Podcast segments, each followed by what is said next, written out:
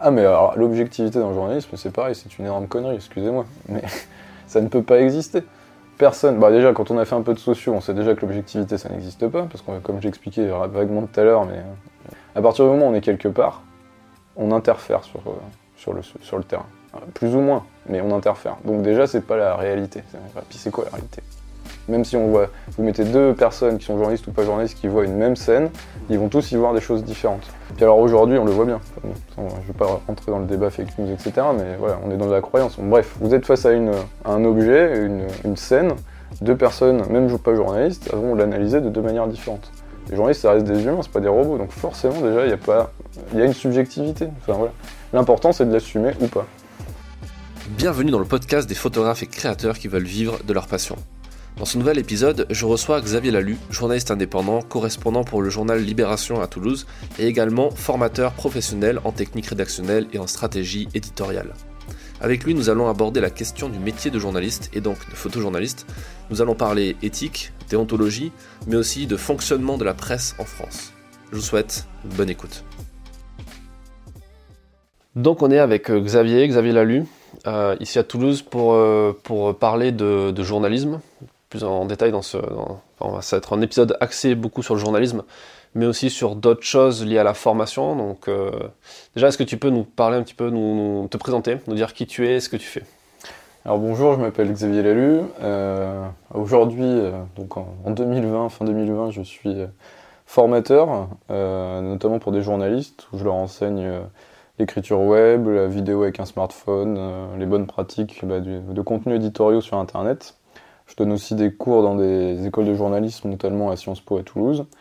Et puis bah, je suis également journaliste encore, puisque je suis correspondant pour Libération. D'accord. Donc tous deux, on s'est rencontrés à, Sciences Po Toulouse quand, quand j'étais ton élève, parce que tu étais intervenant dans, en journalisme web, c'était ça l'intitulé hein? Ouais, je débutais juste, je crois. Et, euh, et aujourd'hui, tu, as, tu, tu, te donnes toujours des cours donc, à Sciences Po. Et euh, en quoi ça consiste, euh, ces cours-là? Qu'est-ce que tu apprends aux, étudiants? Alors, nous, j'interviens en quatrième et cinquième année. En quatrième année, euh, on intervient donc avec des étudiants pour qui, en fait, c'est leur première année d'études de journalisme. C'est-à-dire qu'ils ont fait trois ans de tronc commun euh, où ils ont développé une grosse culture générale sur plein d'aspects euh, sciences politiques. Et là, donc, ils rentrent dans le métier. Et donc, en fait, l'un des premiers objectifs, même au-delà du numérique, puisque c'est quand même ma partie, c'est de les faire rentrer dans la posture journalistique et qu'ils abandonnent les oripeaux de de la dissertation académique pour rentrer dans euh, traitement de sujet, angle, choix éditoriaux forts, titrail, etc. etc. Après, bah, du coup, le deuxième partie, ça va être quand même de les former du coup aux exigences du web euh, vis-à-vis du journalisme, euh, sachant qu'en fait c'est très vaste, parce qu'on a trop tendance aujourd'hui à résumer le, journalisme web à bâtonner des dépêches, trouver des titres putaclic, etc. C'est bien plus riche et vaste que ça. Et d'ailleurs, bon, Enfin, bon, je prends cet exemple, mais tout le monde le connaît. Euh, Mediapart n'est que sur Internet et ils font de l'investigation. Voilà. Donc il y, a tout, euh, il y a tout sur le web, il y a toute la presse qui est représentée. Mais l'idée quand même, c'est de leur donner déjà une idée du fonctionnement bah, de ce qui régit le web, c'est-à-dire les réseaux sociaux, les algorithmes, voir ce que ça implique dans l'écriture, dans le choix des sujets. Et en fait, pas leur dicter ce qu'ils doivent faire, mais qu'ils comprennent les enjeux. Et qu'après, à eux de choisir en fonction des rédactions où ils travailleront, mmh. puisqu'elles n'ont pas toutes les mêmes politiques vis à -vis de ça mais qui comprennent ce que ça implique. Voilà. Que ce soit Facebook ton rédacteur en chef ou que ça reste toi ton rédacteur en chef. Donc mmh. l'idée c'est qu'ils s'interrogent là-dessus et qu'ils aient les armes pour pouvoir euh, euh, réfléchir à tout ça. Après, bah, donc on fait quand même pas mal euh, d'opérationnels, hein. donc on apprend à titrer, on apprend à structurer, parce qu'il y a quand même des impondérables. Hein. L'intertitre, le référencement, il y a quand même un minimum à savoir, quelle que soit la ligne éditoriale. Donc euh, on travaille là-dessus, et puis on travaille du coup sur un site internet qui est un peu un bac à sable, donc qui est public, euh, tout le monde peut aller regarder. À l'université, je sais pas si tu t'en souviens. Ouais, carrément. voilà, qui a un peu évolué depuis, mais voilà, l'idée c'est qu'il fasse du terrain, parce qu'on a beau, euh, j'ai beau leur enseigner le web, encore une fois, le web c'est aussi la traduction d'un travail journalistique qui peut être sur le terrain. Donc en fait, ils vont forcément aller à Toulouse, parce qu'on va pas les envoyer n'importe où, et puis ils ont cours à côté, etc. Mais du coup, voilà, toutes les semaines, on fait une conférence de rédaction, ils proposent des sujets d'actu, il faut que ça colle à l'actu, il faut que les angles soient originaux, etc. Et ils auront une semaine pour faire deux, trois, euh, deux, trois papiers chacun pour, euh, bah voilà, pour euh, se mettre les mains dans le cambouis. Quoi. Alors bien sûr, au début, il y a des erreurs, ce qu'on leur dit, c'est normal, mais c'est en faisant qu'on apprend. Et puis, bah, une fois qu'on a maîtrisé ce début, on monte un petit peu en gamme pour voir des outils narratifs un peu innovants. Bon, innovant, j'aime pas le mot parce que c'était une révolution quand j'ai commencé. Maintenant, c'est devenu courant, mais comment on fait euh, une vidéo avec un smartphone, euh, comment on fait une infographie, euh, sans faire de la, du data journalisme, parce que là c'est vraiment de la compétence experte, mais juste de l'infographie pour rendre plus attrayant une série de chiffres, comment on fait des images augmentées, un peu de cartographie à un niveau correct, basique, on va pas en faire des, des data scientists ou des graphistes, mais de quoi pouvoir représenter des infos sur, autrement qu'avec du texte. Voilà. Et puis après, on, on fait ça pendant un semestre, donc c'est quand même assez intense. Et puis après, en deuxième année, donc c'est ce qui correspond à leur cinquième année du cursus universitaire. Là, ils ont, moi, je les encadre sur un projet de long format, donc euh, un long format web ou un web documentaire, ça dépendra. Où là, bon, bah, je les encadre, mais ils ont quand même carte blanche. Il faut que ça reste leur projet, c'est-à-dire qu'ils vont choisir une thématique. Et puis, bah, ils ont un semestre pour euh, trouver un titre, une identité visuelle, une forme de narration, euh, et puis bah, aller voir les gens, faire du reportage, articuler tout ça, euh, pour qu'au mois de décembre, on monte un webdoc ou un long format documentaire qui fasse le tour de la thématique qu'ils ont choisie et qui va mélanger vidéo, photo, podcast, infographie, etc. etc. Donc voilà, on fait ça depuis trois ans. Il y a deux ans, pour démarrer, ils ont travaillé sur les, les différentes formes d'école. Ça s'appelait cas d'école, donc les gens qui font l'école à la maison, les gens qui sont avec des problèmes de santé, qui doivent suivre euh, des cours par correspondance mais contraints, ceux qui font le tour du monde avec leurs parents, ceux qui se retrouvent dans des environnements sectaires aussi et qui sont sortis du circuit école euh, républicaine, etc. etc. L'année dernière, ils ont travaillé sur euh, le numérique et sur comment dire l'aspect évaluation et normatif de nos vies numériques. C'est-à-dire qu'on est évalué sur tout. On est évalué sur notre travail, on a, nous on est évaluateur aussi quand on va au restaurant, euh, on est également évalué sur nos performances sentimentales via Tinder, euh, des choses comme ça. Du coup, ils ont fait un, truc très intéressant sur, euh, qui s'appelle toujours, vous pouvez le consulter en ligne, Note-moi si tu peux. Voilà, la vie sous contrôle numérique. Et du coup, on a en gros désossé tous les moments forts du quotidien d'une personne, sa vie sentimentale, son travail, son alimentation, le sport, etc., pour voir à quel point en fait, le numérique avait envahi nos vies et aussi euh, à quel point il y avait des gens qui essayaient de lutter contre, cette, euh, contre ce contrôle et qui trouvaient des tactiques d'évitement pour euh, s'en servir sans pour autant mmh. laisser leurs données personnelles. Donc c'était assez intéressant. Et voilà, cette année, je ne dis rien, c'est un. Alors, aussi, petit teasing, il travaille sur l'espace public. Et du coup, là, alors c'est encore en termes de. C'est encore en, en problématisation, même si c'est bien avancé sur euh, c'est quoi l'espace public aujourd'hui et les conflits qui agitent l'espace public, que ce soit en termes d'aménagement urbain, d'expression, puisque voilà, euh, on parle beaucoup en ce moment du maintien de l'ordre par exemple. Mais maintien de l'ordre, c'est maintien de l'ordre public dans l'espace public. Donc comment ça arrive à s'exprimer dans l'espace public euh, tout en ayant un contrôle de plus en plus fort, vidéosurveillance, etc. Par exemple, ils vont travailler sur les street artistes aussi, qui sont dans des zones grises, puisqu'ils font de l'art mais illégal. Oui. Et puis ils vont travailler aussi sur tout ce qui est euh, commerce parallèle qui se fait dans la rue, donc euh, trafic de cigarettes, trafic de, drogue, euh, c'est super large, prostitution, etc. D'où la question de problématiser davantage pour qu'on hmm. trouve un, soit via la forme narrative, soit via un angle, quelque chose qui va nous permettre de le, traiter. Voilà ce que je fais avec les étudiants à Sciences Po. D'accord, ah, c'est vachement intéressant. On va parler un peu d'angle après. Et c'est vrai que Sciences Po, c'est une, bonne école pour la partie c'est un, gros croisement entre la sociologie et euh, le journalisme de terrain. Il mm. euh, y a Olivier Bénet, euh, que tu connais bien, qui est passé dans le podcast. Et il en parlait longuement de ça, justement. Celui, par exemple, en tant que directeur de, master, il n'est pas journaliste professionnel. Ce qui pourrait sembler un petit peu incohérent comme ça mm. sur le papier, mais au final, c'est vachement intéressant parce qu'il est sociologue des médias. Mm. Donc, il a une connaissance autre que, que de ce milieu-là, notre entrée. Toi, tu es le fait d'avoir suivi le cursus de Sciences Po en tant qu'élève, mm. est-ce que tu sens que ça t'a marqué euh, par rapport à tout ça? Est-ce que tu qu'est-ce que ça a apporté pour toi? Alors ça m'apporte. Euh, alors je vais te faire deux précisions. Donc par rapport au master de Sciences Po Toulouse, Olivier Benet est le co-directeur du master, puisque c'est là où il faut le préciser, c'est que c'est vrai que ça peut paraître bizarre que ce soit pas un professionnel, mais en fait il est co-directeur, lui pour le côté académique, il est sociologue, maître de conf, etc. Et il est co-directeur avec euh, Fabrice Valéry, qui est lui un professionnel des médias et qui du coup apporte le, côté professionnel pour justement qu'il n'y ait pas de dérive d'un côté ou de l'autre. Et justement, et pour rebondir sur ta question, et être précis aussi, moi je suis rentré en pirate chez Sciences Po, c'est-à-dire que euh, j'ai pas fait de. Enfin, j'avais pas trop les clés pour m'orienter euh, après le bac, etc. Enfin, Je viens d'une zone un peu rurale, enfin la France périurbaine, vous voyez, on en parle beaucoup, bon voilà. Donc par hasard, j'ai fait une prépa, parce qu'un prof d'histoire m'a dit que ça existait et que je pouvais peut-être candidater. Donc et j'ai rempli le dossier au dernier moment, parce que je ne savais pas que ça existait après le bac. on avait des profs, enfin des des concerts d'orientation qui étaient en mode euh, T'aimes l'histoire Bah t'as qu'à faire prof d'histoire. T'aimes les maths T'as qu'à faire prof de. Voilà, donc zéro. Donc heureusement qu'il était là, et du coup bah, j'ai fait ça. Après des études, euh, j'ai fait ma prépa littéraire, après j'ai fait euh, une fac d'histoire, et après j'ai raccroché à Toulouse avec un master de sciences politiques, mais à la fac.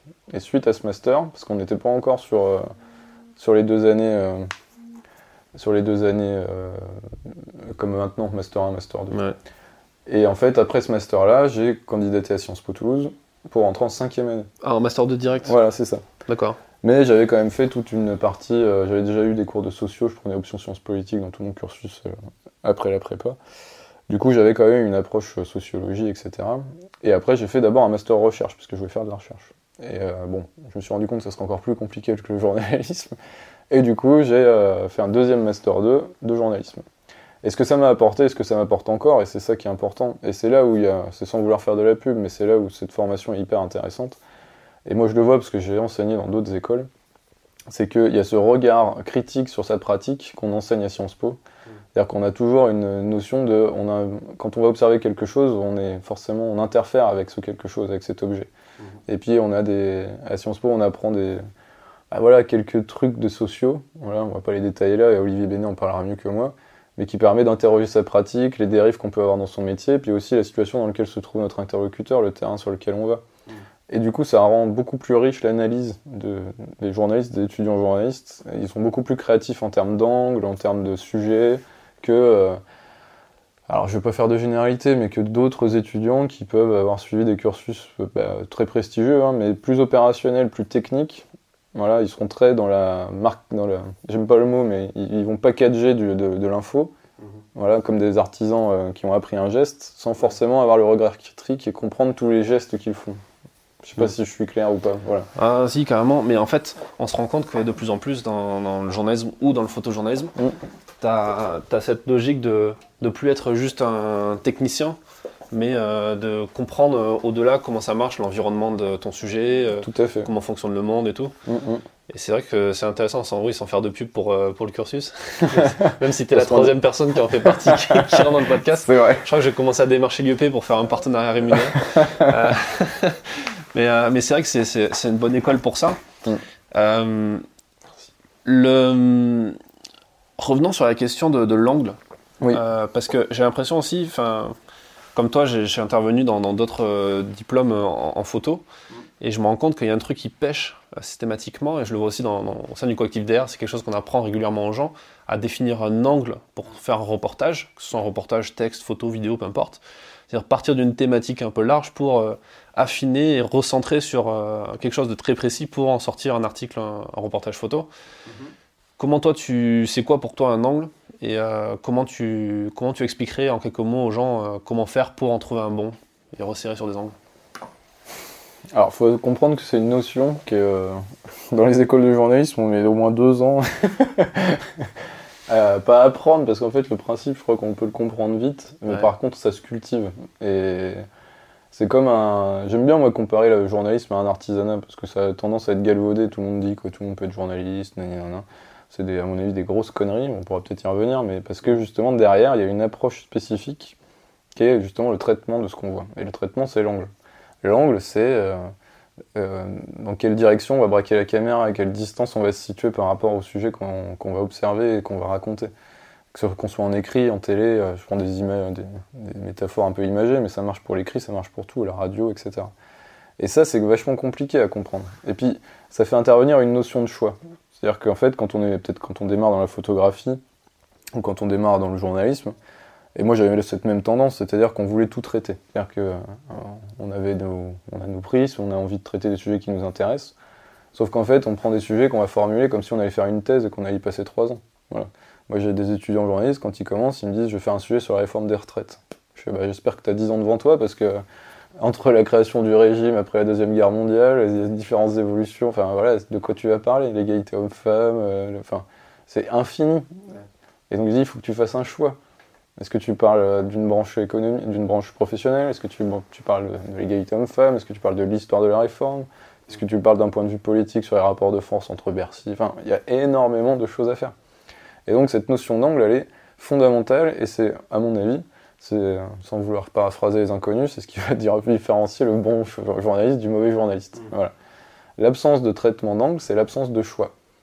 Et en fait, quand tu fais pas de choix, bah, tu effleures ton sujet et tu n'intéresses pas. Et notre but, c'est quand même d'être lu. Voilà. Donc, euh, pour faire passer l'info, pour vendre, pour. Voilà. Si tu fais pas de choix, personne ne te lira. Quand tu fais un choix, ça veut dire quand même que tu es subjectif, du coup. Ah, mais alors, l'objectivité dans le journalisme, c'est pareil, c'est une énorme connerie, excusez-moi. Mais ça ne peut pas exister personne. Bah déjà, quand on a fait un peu de sociaux, on sait déjà que l'objectivité, ça n'existe pas, parce que comme j'expliquais vaguement tout à l'heure, mais euh, j'espère qu'Olivier en a parlé un peu plus euh, de manière approfondie que moi, mais à partir du moment où on est quelque part, on interfère sur, euh, le, sur le terrain. Plus ou moins, mais on interfère. Donc déjà, c'est pas la réalité. Puis c'est quoi la réalité? Même si on voit, vous mettez deux personnes qui sont journalistes ou pas journalistes qui voient une même scène, hmm. ils vont tous y voir des choses différentes. Oui, la perception de la vérité est différente. Hmm. alors aujourd'hui, on le voit bien. je ne vais pas rentrer dans le débat fake news, etc. Mais voilà, on est dans la croyance. bref, vous êtes face à, une, un objet, une, une, scène, deux personnes, même pas journalistes, vont l'analyser de deux manières différentes. Les journalistes, ça reste des humains, c'est pas des robots. Donc forcément, déjà, il y a pas, il y a une subjectivité. Enfin voilà. L'important, c'est de l'assumer ou pas. Mais comment tu fais pour euh, pour, même si tu, tu pars du principe que l'objectivité n'existe pas, mmh. si, tu, si tu penses que, c'est, que, que ça n'a pas de sens d'être objectif, du coup, il n'y a plus de raison d'être journaliste aussi, tu vois Ah bah si. Parce qu'il y a quand même cette logique de vouloir montrer euh, les deux côtés de l'histoire, de, mmh. d'essayer de, d'être le neutre dans l'histoire. La subjectivité ne veut pas dire prendre parti. La subjectivité, c'est assumer que tu vas avoir quelque chose euh, à un moment donné, avoir conscience que tu vas avoir quelque chose à un moment donné, mais que tu le verras pas deux heures plus tard ou que tu l'as pas vu deux heures avant. La subjectivité, c'est euh, ne pas nier ton histoire, ne pas nier ta biographie, ne pas nier tes. On est tous animés par des valeurs et puis par des schémas de pensée. Mm. Voilà. Et ne pas le faire, c'est faire du plat et puis et, et, pas raconter. Enfin voilà, tu, tu seras pas lu. Quoi. Voilà. Parce que, parce que rien que pour témoigner, mais rien que dans le choix du sujet que tu vas traiter. Bien sûr. Tu es obligé. C'est-à-dire que quand tu hiérarchises une info, on peut pas tout balancer aux gens sur le même niveau. Hmm. Donc quand tu crées un journal, que ce soit un JT, euh, de la radio ou un journal papier, bah, tu as un truc que tu vas mettre en une, tu auras page 2, page 3, des hmm. trucs que tu vas mettre en brève. Hmm. Et du coup, tu vas choisir. Donc c'est subjectif, ce que tu vas mettre en valeur.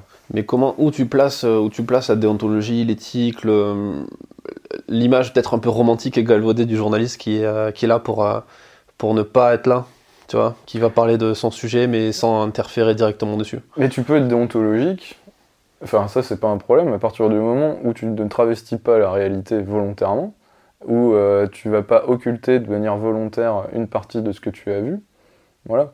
L'important, c'est de tenter d'expliquer, d'inscrire dans le contexte ce que, tu as constaté. Voilà. Après, tu vas le faire plus ou moins. Tu peux pas le faire objectivement, de toute façon.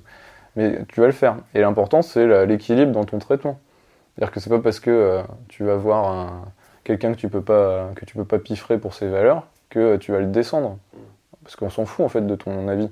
L'important, c'est que tu montres aux gens comment lui pense, comment il en est arrivé là, les conséquences que ça a, qu'elles soient positives ou négatives. Et ça, ça peut s'objectiver. Il y a des morts, il n'y a pas de morts, il y a des gens en détresse, il n'y a pas de gens en détresse, tu vois. Ça, ça s'objective. Voilà. Et t'es pas obligé de le, la subjective, enfin, comment dire, la déontologie euh, qui n'est pas respectée, c'est traiter le mec d'inconscient, de, salaud, de, voilà, de le tailler, ou d'inventer des faux, de, lier des faits entre eux et qui n'ont aucun sens. CF, l'affaire Body, c'est ici, quoi. Pour ceux mm. qui ont euh, suivi euh, peut-être il y a quelques années. Tu peux en parler en deux mots? Bah, En gros, c'est il avait été accusé d'être le complice d'un tueur en série qui s'appelait Patrice Allègre à Toulouse. Il était maire de Toulouse quand même, Dominique Baudis. Hmm. Et accusé d'avoir euh, participé à des parties fines, voire plus. voilà. Et tout ça monté euh, de toutes pièces par des mecs qui voulaient faire de l'audience. Voilà. Je résume. Je dis pas qui ni quoi, mais voilà. Ouais. Et là, par contre, on est hors déontologie. Et de, si on part du principe que tous les médias sont possédés par quasiment systématiquement des, milliardaires ou euh, des gens qui ont ou des industriels mhm. comme euh, Bolloré, Dassault, etc. qui ont un intérêt économique à euh, parler de certaines choses et pas d'autres. Mhm. Et du coup, de pas être déontologique. ou du moins de. Bah, de vendre des armes. Ou de... Ouais, voilà, c'est, c'est être, oui, c'est vrai que ça. Par exemple. Peut, peut-on être déontologique et vendre des flingues en même temps? C'est une question intéressante. Mm. Mais euh, partant de ce principe-là, le journaliste qui est dans, qui bosse pour la rédaction du Figaro, de, euh, de, de, de journaux comme Le Monde, etc., qui sont possédés par ces actionnaires-là, est-ce que ça change pas la donne? Non, parce que. Euh, alors, ça, cette histoire de possession capitalistique des médias par des grandes fortunes, euh, c'est en effet un problème structurel, d'accord? Néanmoins, c'est euh, c'est typique de l'époque dans laquelle on vit. C'est qu'en fait, on a une explication simple pour quelque chose de beaucoup plus compliqué. C'est-à-dire que c'est tellement simple de se dire ah bah tiens le journal il est pris il est possédé par un milliardaire du coup tous les matins il arrive et dit toi t'écris ça toi t'écris ça toi. Ça ne se passe pas comme ça c'est c'est juste euh, la plupart n'en ont rien à foutre d'ailleurs de ce qui est écrit dans le journal parce qu'en fait ils ont plein d'autres raisons c'est un enjeu de pouvoir de capital symbolique enfin voilà je vais pas refaire de la socio mais vous lisez Pinson Charlot euh, sur euh, le Gotha le- le- la- très haute société française il y a une valeur qui est importante, c'est le capital symbolique. Et le capital symbolique, posséder un média, c'est la hype. Quoi. Mm. Voilà. Il y a aussi un- une façon d'avoir un, un objet d'influence, en effet. Mais tous les jours, Drahi ou euh, Niel ou Dassault ne sont pas en train d'aller voir la, jour- la- la rédaction pour dire t'écris ça, t'écris ça, t'écris pas ça, t'écris pas ça. En même temps, ils n'ont pas besoin de le faire parce que tu as beaucoup de rédacteurs en chef qui s'autocensurent ou qui Alors, vont. il y a ce phénomène d'autocensure, en effet. Mais j'ai envie de dire, euh, ils possèdent pas tous les médias. Et donc, si alors, c'est la parade, c'est-à-dire que si tu veux pas sortir une info quelque part, tu la sortiras ailleurs. C'est-à-dire, aujourd'hui, si on était dans ce, dans ce schéma-là, il n'y aurait pas eu d'affaire Benalla, il n'y aurait pas eu d'affaire Bettencourt, il n'y aurait pas eu d'affaire Cahuzac, il n'y aurait pas eu les Panama Papers. C'est-à-dire qu'on essaye de nous faire croire qu'il y a une espèce de tentacule, euh, de, société tentaculaire qui contrôle les médias, qui contrôle tout, tout, tout, et qui profite de l'évasion fiscale. Voilà. Est-ce qu'on leur laisserait sortir ça? Non. D'accord? Donc la preuve, de, l'inanité de ce, constat, elle est juste tous les jours dans la presse. Tous les jours, vous avez une affaire qui sorte. Sur, euh, euh, sur le, le- le politique, sur l'économie, etc. Et puis, ben, on a des tactiques d'évitement. C'est-à-dire que nous, journalistes, si on est face à une question de censure dans notre journal, eh ben, au lieu d'y aller euh, comme. euh, bon, il faut peut-être parfois le dire, c'est vrai, et dire, bon, ben là, c'est pas normal, gna, gna, gna. Sauf que, quoi, le mieux, c'est peut-être de pas faire le tollé chevalier blanc de la déontologie. L'important, c'est que l'info, elle sorte. C'est Mm. peut-être de rien dire, de filer l'info à un confrère qui bosse pour un autre journal, qui va faire le taf. Regardez, enfin voilà, il y a des soupapes. Enfin, voilà. Oui, si on parce que une- ça, c'est pas possible. Parce que le journaliste est une corporation qui, mine de rien, est assez. euh, pas soudée, parce qu'il n'y a pas vraiment de, une énorme solidarité entre journalistes, mais en tout cas, il y a peut-être euh, plus de. Eh ben en fait, par la force des choses, moi je trouve que ces deux trois dernières années, elle l'est de plus en plus. Ouais. Parce qu'en fait, euh, malgré ce côté où moi on m'a posé la question en débat, comment ça se passe concrètement quand la préfecture vous appelle pour vous dire un papier? Un étudiant de Sciences Po qui me pose la question. C'est une blague ou enfin, je veux dire, il nous appelle jamais pour nous dire faut écrire ça, faut écrire ça. Alors parfois on nous appelle pour nous engueuler parce qu'ils sont pas contents, mais tant mieux. Enfin voilà, il n'y a pas de problème. Puis bah, s'ils veulent répondre, ils répondent. Mais pour euh, ta question, c'était euh, sur. euh, euh, J'ai oublié. Sur. euh, Sur le fait qu'il y, qu'il y ait un sentiment de corporation, peut-être, Ouais. et de, une solidarité de fait, peut-être. Ces deux, trois dernières années, voilà, on a eu des grosses attaques contre la presse en France. Voilà, je parle pas d'autres pays, etc. Mais euh, alors ils vont dire ouais, de quoi vous plaignez. Non, enfin, il y a un président de la République qui nous explique après, affaire- après l'affaire Benalla qu'on a une presse qui ne cherche plus la vérité. On a une loi sur le secret des affaires qui a été votée. On a une loi sur anti-fa- anti-fake news, qui est un gros problème. C'est-à-dire que la loi anti-fake news, ça donne euh, le pouvoir à un juge en période électorale seulement pour l'instant, mais quand même, ça donne le pouvoir à un juge administratif, donc c'est même pas un juge du siège, de décider qu'une information est vraie ou pas. Voilà, c'est quand même ouf. Alors si on replace ça comme ça, l'affaire Fillon, c'est en période électorale. Il peut saisir un, tribunal administratif en référé, et comment un juge administratif va faire une instruction qui a duré 9 mois, lui il va avoir 48 heures pour la faire pour décider que l'accusation est fausse ou pas, et que c'est une fake news. Enfin, vous Donc il y a des dérives possibles. Voilà. Donc on a ça, on a des plaintes sous X, euh, où en fait on a Le Monde qui sort euh, il y a deux ans, je crois, c'est Le Monde ou Libé, ils sortent une, une, une note confidentielle de projet de réforme de l'audiovisuel public, ministère de la Culture, machin. plainte déposée euh, au commissariat pour recel d'informations sous X. Mm. Donc là, du coup, le alors déjà, c'est chasse aux sorcières dans les services, donc protection des lanceurs d'alerte ou que dalle. Et puis, ben, le journaliste peut être, si on va être très loin dans le droit, accusé de recel Mm. de- d'informations. Ouais, mais au final, ça aboutit pas, genre de truc. C'est comme par exemple l'affaire Disclose euh, Non. sur le Yémen. C'est finalement le. Ben oui, mais enfin, d'accord, mais n'empêche que tu dois. ça- ça- si ça n'aboutit pas, ok, mais tu peux avoir une procédure. Ouais. Si c'est une grosse firme, tu y es pour des années à coût de centaines de milliers d'euros de frais d'avocat, quel journal peut se le payer? Donc, phénomène d'autocensure numéro un. Tout le monde n'a pas envie d'aller se taper euh, une garde à vue à la DGSE. Phénomène d'autocensure euh, numéro 2. Et puis, euh, j'en ai pas parlé encore, mais quand on voit comment les journalistes sont traités sur le terrain en manifestation ces deux dernières années, phénomène d'autocensure numéro 3. Moi j'ai plein de collègues, ils ont plus envie d'y aller. Parce qu'il y en a qui disent ouais on a fait euh, c'est quand même pas la guerre, nan, nan, nan. mais n'empêche que rien qu'à Toulouse, moi autour de moi j'en ai trois qui ont été blessés. Euh, fracture de la cheville, enfin puis c'est pas genre j'ai pris un, un pet dans le bras, hein. c'est fracture de la cheville, un, un flashball dans la gorge et un mec qui a suffoqué et qui est tombé dans les pommes euh, par détresse respiratoire. On n'est pas, non, on n'est pas sur du petit bobo, d'une chatouille de CRS. Enfin, voilà, je veux pas minimiser, ça fait jamais du bien, mais Ouais. Ok, et ils étaient tous identifiés journalistes. Non, mais c'est clair. Et d'ailleurs, enfin, tu as suivi, euh, comme moi, je pense, le- la directive qui vient de sortir du ministère de l'Intérieur qui va permettre justement euh, de traiter euh, Ah tout oui, le monde au même niveau une fois que la ça, sommation a- sera. Non mais ça c'est un scandale. Ouais. Donc nouvelle attaque. Donc là clairement ce qu'ils veulent c'est euh, euh, virer les témoins des manifestations. Ouais, pour plus documenter les, les- les violences policières euh, éventuelles. Quoi. Euh, non, mais c'est- vrai que ça fait un peu flipper quand tu vois le- le- l'évolution. Et en même temps, il reste quand même un gros pouvoir au niveau de la presse. Enfin, c'est pas pour rien qu'on parle de quatrième pouvoir quand Mhm. on parle de la presse. Bah tant mieux ouais. Mm. Euh, Il y a cette histoire dans les années 90 avec au moment de la dissolution de- du Parlement, tu sais, par Chirac, Ouais ouais, en pendant euh, 97. Quand à ce moment-là le gouvernement voulait supprimer l'abattement fiscal euh, oui, des journalistes. des journalistes. Ouais. Et du coup, les journalistes se sont vengés, entre guillemets, en, en arrêtant, en rendant invisibles tous les hommes politiques en pleine période électorale. Mm. D'ailleurs, c'est assez border quand même, quand tu, quand tu regardes un peu le truc avec du recul. Non, ah bah ça c'est clairement border, je suis d'accord. Enfin c'est un peu abusé. Mais euh, après cette question de la niche fiscale, pour ceux qui connaissent pas, on va l'expliquer deux secondes. hein. Mhm.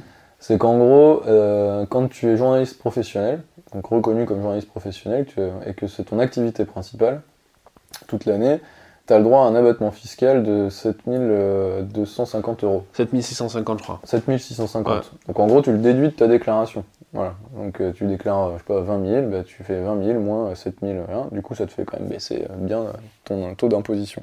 Certes. Pour une partie de la profession, pour moi, ça ne devrait pas euh, exister. Parce que euh, il faut remonter, pour comprendre ça, voilà, il faut remonter à pourquoi elle a été créée, cette niche fiscale.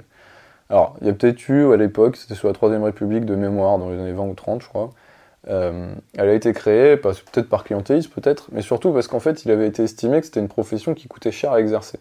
Et euh, pour ceux qui nous écoutent, vous déclarez peut-être vos frais réels, parce que vous avez des frais pour exercer votre profession et ils sont déductibles de vos impôts, d'accord? Mais là, il faut le prendre comme un forfait. C'est-à-dire qu'en fait, on estime que euh, l'exercice de la profession de journaliste, il y a un forfait de ce montant-là pour s'équiper en matériel, etc., en, en- en déplacement aussi, etc. Et que du coup, on doit le déduire. Pour un indépendant comme toi, ou comme euh, ceux qui euh, peut-être qui écoutent ce podcast, ou moi des pigistes que je connais, ben, c'est pas rien, hein, parce que c'est pas les rédacs qui payent leur ordi. hein. C'est pas eux, les frais de déplacement sont pas toujours remboursés par les, Les appareils photo, tout par ça. les rédactions. Ouais. Et alors quand on bosse en audiovisuel, les caméras, le- les appareils photo et tout, bon Ouais. bah, c'est pour ta, c'est pour ta pomme, Ouais. ok? Par contre, quand on bosse dans une grande rédac, qu'on a tous nos frais pris en charge, que le matos il appartient à la rédac, euh, qu'on fait des notes de frais, etc. Bon, et que tous les déplacements, là, philosophiquement par rapport à comment elle a été pensée cette niche, ça ne n'est pas forcément justifié. D'autant plus que ça je historiquement. pas- ni pour ni, enfin, je suis, c'est plus partagé que de dire faut la supprimer ou pas. Quoi. Ouais, bien sûr. Et en plus, historiquement, euh, c'était même pas 7000 euros avant, c'était 30%. Ah oui, peut-être bien. C'était ouais. 30%. C'est vrai, ouais. Et c'est à ce moment-là qu'en fait, quand Chirac, enfin, quand le gouvernement Chirac a voulu euh, stopper ça avec euh, Juppé à l'époque, Mm. c'est quand même drôle que ce soit Juppé qui s'occupe de ça. Très bon gestionnaire. Euh, là, c'est à ce moment-là, il voulait arrêter les 30% et Mm. à la fin, ça, c'est passé à 7000, c'est passé à un forfait de 7650 euros. hein. Ouais, bah ouais. Mais 30%, t'imagines? Ouais, c'était pas mal quand même. C'est énorme. C'est énorme. Ça, je savais pas, j'ai oublié, tu vois. Mais voilà, donc c'est pas, ça doit pas, ça doit pas nourrir. euh, enfin, comment dire, si on se contente de ça pour nourrir de la, de, de la rancœur envers, envers les journalistes et en faire une profession privilégiée, enfin, c'est, Hmm. je trouve que c'est débile. Voilà.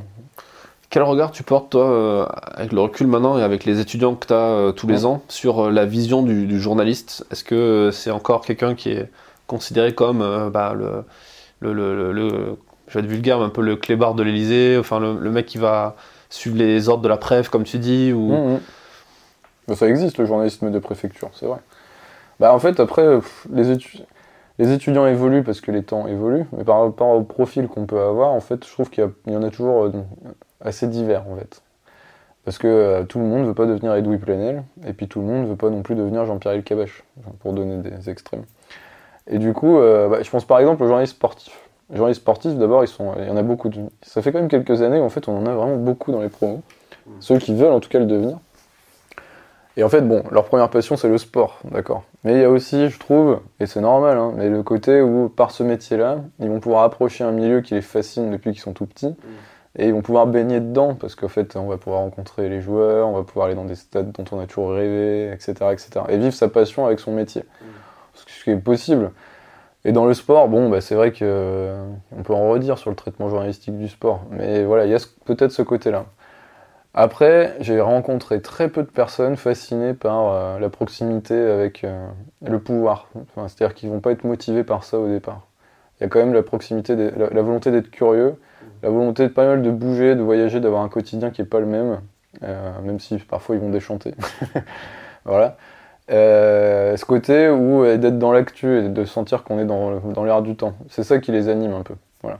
Et après, une fois qu'on rentre en, en, en rédaction et dans l'activité, on va avoir euh, des, des affinités, des comportements qui seront différents. C'est-à-dire qu'il y en a qui vont, euh, qui vont devenir, oui, euh, peut-être plus journalistes de préfecture, c'est-à-dire qu'ils vont, ils vont toujours être un peu à l'aise avec certains politiques, avec certains pour avoir des infos, mais du coup, leur indépendance, ça, ça se discute. Et puis d'autres qui vont devenir de vrais, de vrais chiens de garde, mais dans le sens, euh, euh, ils vont chasser les, euh, tout ce qui, à leur sens, ne va pas dans la société et tout ça. Voilà. Mm. Donc il y a- je trouve que ça, ça change pas, ça change pas des masses, je trouve. D'accord. Euh, toi, tu interviens sur un- un- une partie multimédia. Mm. Tu formes les gens, tu expliquais à faire de- du contenu enrichi, Mm. en con- du contenu augmenté. Quelle vision tu as de, de la photographie de presse en tant que médium? Parce que quand, on était, quand j'étais en cours euh, avec toi, je commençais un peu à faire des, des photos, pas, pas Mm. énormément, je commençais à en faire. Et, euh, et on se rendait compte que tous, on était obligés de faire des photos, ne serait-ce qu'avec le téléphone, pour illustrer les articles, etc. Et aujourd'hui, c'est une réalité aussi dans les rédactions. Ah oui. Toi, je pense que quand tu bosses pour Libé en, en commande, t'es quand même avec un photographe, tu dois être avec des gens comme Ulrich, euh, Leboeuf, Mmh, etc. Mais c'est quand même plus trop la norme d'avoir des photographes qui, qui accompagnent des rédacteurs. Qu'est-ce que tu penses de tout ça Moi, ce que j'allais dire, c'est que euh, là, j'ai du bol euh, avec l'IB parce qu'en fait, euh, il laisse euh, les jours. Enfin, à chaque fois qu'on part quelque part, à chaque fois qu'un sujet est validé, même si la photo, elle sera pas publiée, comment dire, même s'il n'est pas prévu une photo dans le papier, ils envoient quand même un photographe parce que pour l'accompagner sur le web. Et c'est pas une image d'archive ou d'AFP. C'est-à-dire qu'ils essayent de limiter au maximum l'appel aux agences. Et ils font bosser beaucoup de photographes et ils ont un grand respect pour les photographes. Après, la question de la valeur de la pige, c'est autre chose, mais je trouve que la photo est au centre de leurs préoccupations éditoriales. Mais c'est, j'ai l'impression, une exception quand même. Bon, faut voir comment est fait le journal, hein. ils, ont, l'ont bien mis en valeur ces dernières années. Et c'est quand même chouette. Et ben, pour le coup, c'est, pour répondre donc à ta première question, ça a été la, dans le journalisme, ça a été la catégorie qui a pris le plus cher euh, ces 20 dernières années. Parce que du coup, euh, euh, généralisation du coup de la facilité d'accès technique, même avant les smartphones.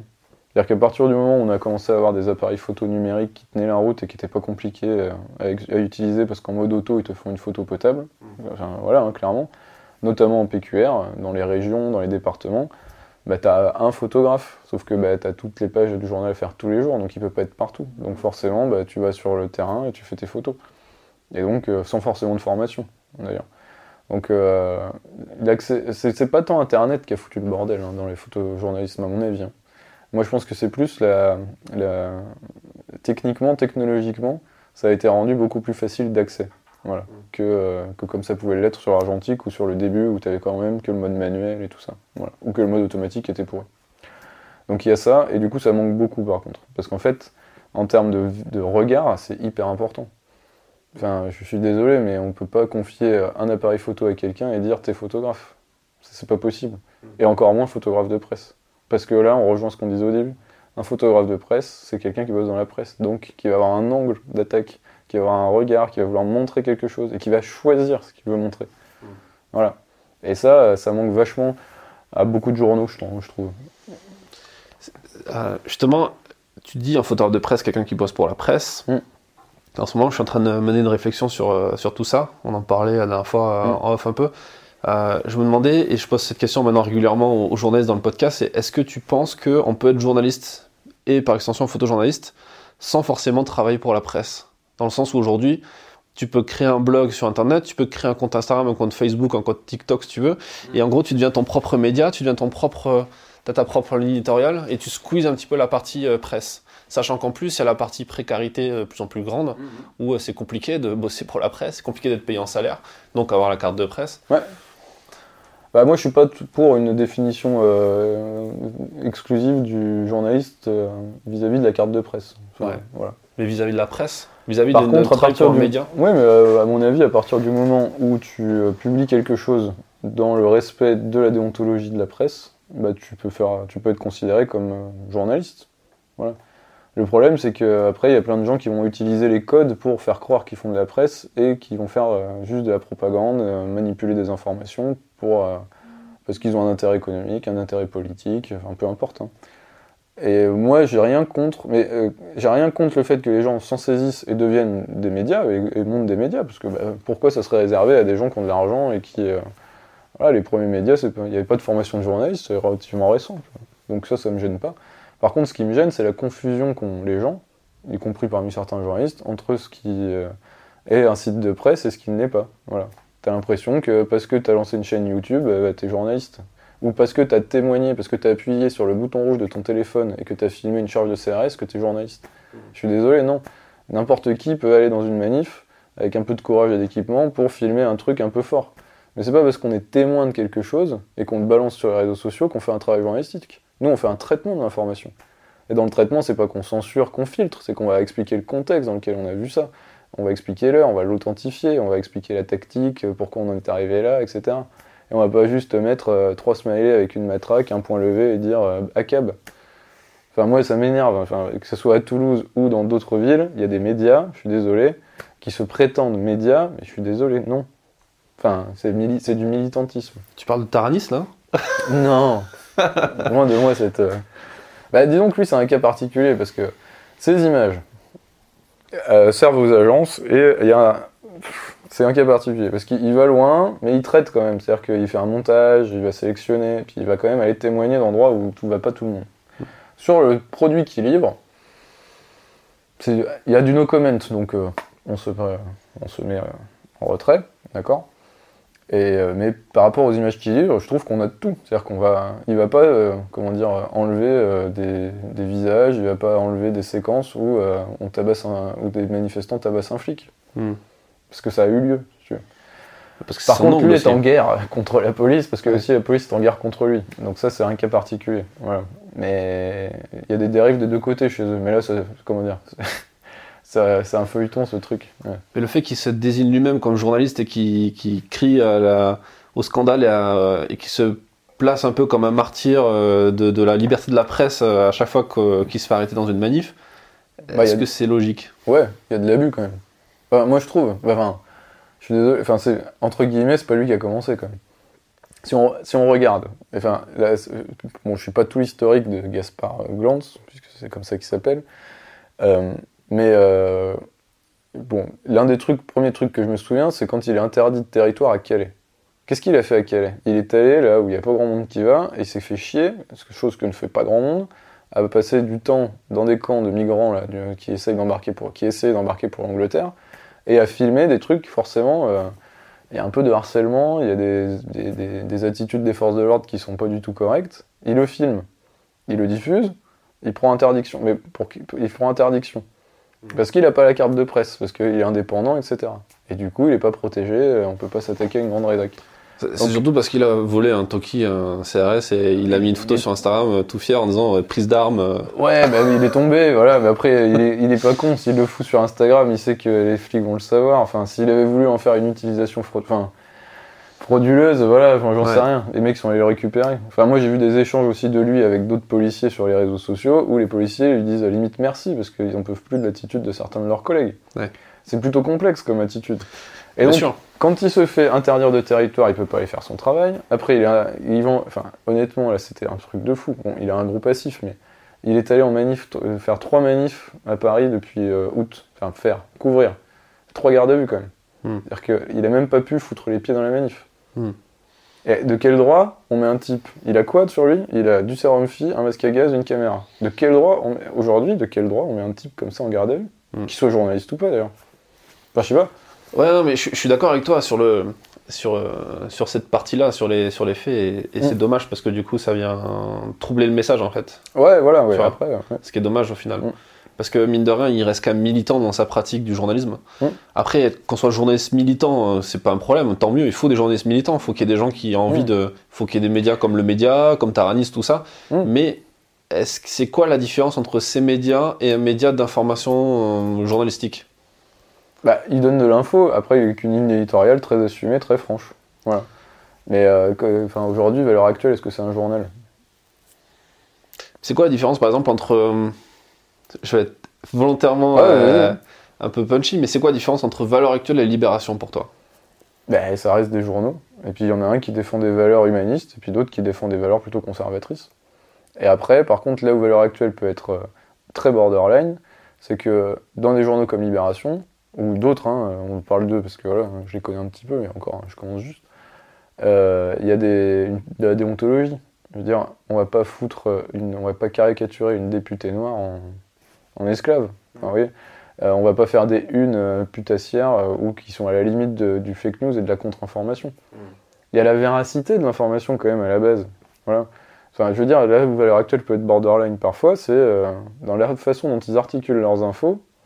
Honnêtement, on est, c'est plus trop de l'analyse parfois. C'est plus de la propagande et de la mauvaise foi. Tu vois. Est-ce que est-ce que c'est pas un peu le même problème qu'il y a avec Quotidien et avant le petit journal sur le côté infotainment ils cherchent à être à faire des choses euh, drôles avec un certain humour euh, qui leur est propre, Mm. mais en même temps qui correspond à une grosse frange de la population aussi, Mm. parce que ça marche. Ouais. Est-ce que c'est pas aussi troublé euh, Est-ce que tu peux faire de l'infotainment donc le mot à la mode pour dire Mm, en mm. gros essayer de faire des trucs un peu rigolos à l'américaine, le, le- je sais plus quel show qu'il y avait là, le, le Saturday Show, je sais plus quoi. Jimmy Fallon. Ouais, voilà, c'est ça. Le, ce qui a été, ce qu'ils ont essayé de copier sur Ouais. C8, etc. Toi, t'en penses quoi de ça? Est-ce que ça vient pénaliser le journalisme ou est-ce que ça permet de le, de le rendre plus visible pour le grand public? Bah, après, je, je, vais dire, je suis un pas de côté, mais là, on parlait de- que de grands trucs, d'infos. Il y a une distinction qu'il faut qu'on fasse aujourd'hui, euh, à mon avis. C'est l'information d'intérêt public et le reste de l'information. Ça veut pas dire que le reste de l'information n'est pas du journalisme. Ce que je veux dire par là, c'est que quand tu es journaliste pour Camping Car Magazine, tu es journaliste, tu es spécialisé, très spécialisé, mais tu es journaliste pour pêche, euh, machin, truc, ok Au même, tu es journaliste au même titre que si tu bosses pour Mediapart ou Le Monde. Tu fais pas du tout le même boulot, d'accord? Mais tu donnes de l'information. Tu fais de la médiation en donnant de l'information. Si tu utilises euh, un procédé différent, qui va être euh, l'humour, qui va être l'enquête, qui va être et que tu informes, tu es journaliste. Tu vois ce que je veux dire? Donc euh, après, on peut aimer ou on peut ne pas aimer, mais euh, il faut quand même euh, laisser une liberté aux gens pour traiter l'information telle qu'ils la veulent. À partir du moment où on ne la déforme pas, où on ne la manipule pas, où on reste équilibré dans son, traitement, etc. Il y a une charte de déontologie, la charte de Munich, auquel se réfèrent la plupart des grands médias ou des petits médias, et c'est euh, noir sur blanc, pas de cadeau de voyage. C'est contre la corruption, contre l'influence, on s'engage à équilibrer euh, euh, les informations qu'on va trouver, à faire du contradictoire, etc. Voilà, la base, quoi. Après, tu peux le faire en, en étant drôle, en étant dramatique, en étant avec un ton qui t'est propre. Mais tant que tu respectes ça, Le problème, c'est que cette charte, euh, elle, elle a pas de valeur juridique euh, plus que ça. Il n'y a pas de corp- enfin, il y a pas de d'ordre des journalistes Ouais. et je pense que ça sera impossible d'en avoir un vu la, Ouais. la- la complexité, et le- comme tu Bah, dis, la- l'éventail euh, tellement la large. diversité, quoi. Et, et le problème aussi de cette charte, c'est que le, le, elle est vachement. euh, Enfin, tu peux l'interpréter de plein de façons différentes. C'est-à-dire que, le, le- comme ce que tu dis, le, le fait de lutter contre la corruption et de dire tu ne peux pas. euh, euh, tu peux pas être en conflit d'intérêt avec euh, ton sujet, c'est-à-dire qu'il peut pas t'inviter au resto, t'offrir un cadeau pour essayer d'influencer ce que Mm. tu, ce que tu Mm. vas dire, ce que tu vas montrer. Mm. Mais ça, c'est vachement interprétable. Bah, par exemple, concrètement, pour le resto, nous, quand on travaillait à, côté de Toulouse là, avec ma, ma binôme, qui était Amandine Briand, là, puis avec le reste de la rédaction, mais on s'était donné une règle parce qu'on on avait des invitations à déjeuner, des choses comme ça, et on disait qu'à partir d'un certain montant, notamment le midi, on, on- pouvait y aller, mais on payait, et faisait note de frais, etc. Et à quel moment on pouvait accepter d'être invité, tu vois? Parce que bah, on n'est pas des bêtes non plus, quoi. Quand on a des interlocuteurs avec qui on travaille régulièrement et qu'il y a une proximité qui peut se. C'est normal, hein, enfin voilà. Mais qui vous invite et que le repas c'est que- c'est 12 euros euh, ou 15 euros entrée plat dessert euh, le midi, bon, là c'est. euh, La prochaine fois c'est toi, la prochaine fois c'est moi, voilà, on n'est pas non plus. Faut, pas se leurrer, on n'est pas tous des mecs qui crachons à la gueule de tout le monde, enfin voilà. Et donc on s'était dit, à alors je me souviens plus exactement, mais l'ordre d'idée c'était ça, c'est-à-dire qu'à partir de euh, 30 à 40, euh, ouais, ça devait être 30 euros ou 35 euros par personne le midi. On estime, parce que là tu commençais à aller chez des- dans des restos qui étaient un peu plus classe, le midi hein, j'entends. On, on, soit on refusait, soit on prenait nous en charge notre part. Parce qu'à partir de ce moment-là, si on t'invite chez Saran euh, tous les mois euh, le midi, bon bah tu vois c'est 120 balles le menu. C'est un, c'est plus euh, une invitation à déjeuner, enfin tu vois, Mm. où tu vas échanger des infos, c'est de l'influence. Donc Ouais, on mais- se donnait des barrières comme ça. Est-ce Ouais. que c'est un vrai problème dans le sens où quand tu, quand tu es invité comme ça chez Saran, putain, t'as trop de chance. Non, mais j'y suis Euh. jamais allé. Non, en plus, je dis ça, c'est que je suis jamais allé. hein. Je sais que ça se pratique, mais j'y suis jamais allé. Mais quand tu, quand tu es invité ou quand tu fais un cadeau de ça, c'est quand même une stratégie effectivement d'influence de communication. C'est des attachés de presse qui font ça. Hmm. Souvent, c'est même des anciens journalistes Ouais, parce qu'ils se rendent compte que c'est mieux payé. Euh, et Hmm. et c'est un autre boulot, mais c'est tout à fait honorable de faire Hmm. ce taf-là. Euh, mais vu que c'est un. Euh, Enfin, je veux dire, si, si toi tu gères derrière la partie où tu n'as pas ce biais de réciprocité, tu vois, Mm. qui, qui vient rentrer en ligne de Mm. compte et tu vas pas toi-même te censurer ou, Mm. ou donner en échange, etc. Pourquoi c'est pourquoi c'est un problème et pourquoi ça devrait être euh, formalisé sur une charte?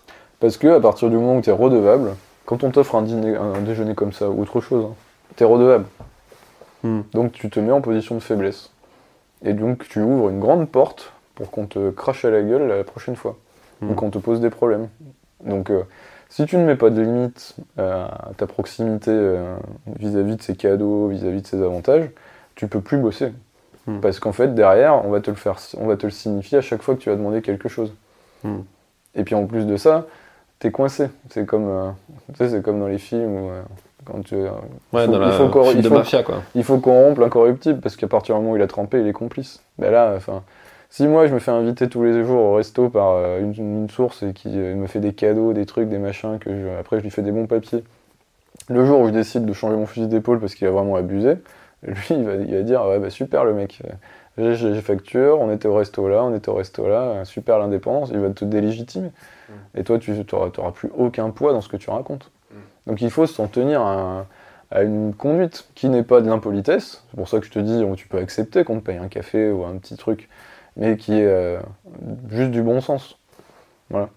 Ça, c'est c'est important. Parce que sinon, euh, t'es foutu après. Ouais. T'es plus crédible. J'ai l'impression que ça c'est quelque chose qui est moins. euh, Enfin, c'est- c'est diffé- différemment perçu quand tu bosses pour un média national que pour un média euh, régional ou un média spécialisé, comme tu dis, Camping, Camping Car Magazine ou Mm. Miaou Magazine. Ou... Mmh, ouais. Ouais. Et euh, enfin, quand tu regardes certains titres de presse, euh, moi je connais un petit peu les- les- le milieu outdoor, tu vois, du sport, euh, Mm. sport extrême, tout ça. Je vois que tous les magazines sur le vélo, par exemple, c'est que des revues de test Ouais. payées quasiment. C'est comme du public rédactionnel en fait, au Mm. final, mais même pas payé, c'est juste du, du matos, ce genre de choses. Donc, ça, ça fait une bonne transition sur ton passage dans la PQR, donc dans la presse quotidienne Mm. régionale. T'as commencé, t'as commencé par là Ouais. ou- non, mon premier stage, c'était. Enfin, si- attends.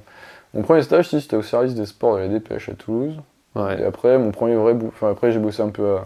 je fais des expériences à Paris, puis après mon premier euh, vrai gros boulot, c'était euh, toujours à la dépêche dans l'Ariège. D'accord. Voilà. Donc euh, c'était cool. J'étais un page T'étais départementale. salarié euh, Voilà. de la rédaction à fois. Voilà, CDD euh, à. Donc D'accord. je des pages départementales. euh, c'était trop bien. J'ai visité tout le département euh, avec un photographe justement. Ouais. Donc ouais, c'était euh, c'était pas tous les jours cool, mais je veux dire, euh, tu, fais, tu vois quand même des beaux paysages, tu rencontres des chouettes types, tu fais du terrain, donc c'était chouette. T'as fait ça combien de temps en Ariège? Un- euh, une petite année. J'ai d'abord fait Foix et après Pamiers. Où là, du coup, euh, j'étais à la locale de Pamiers parce que il y avait beaucoup d'absents. Là, c'était. Bon, enfin, j'aime bien Pamiers, mais je veux dire, c'était moins diversifié comme quotidien. Ouais, c'est sûr.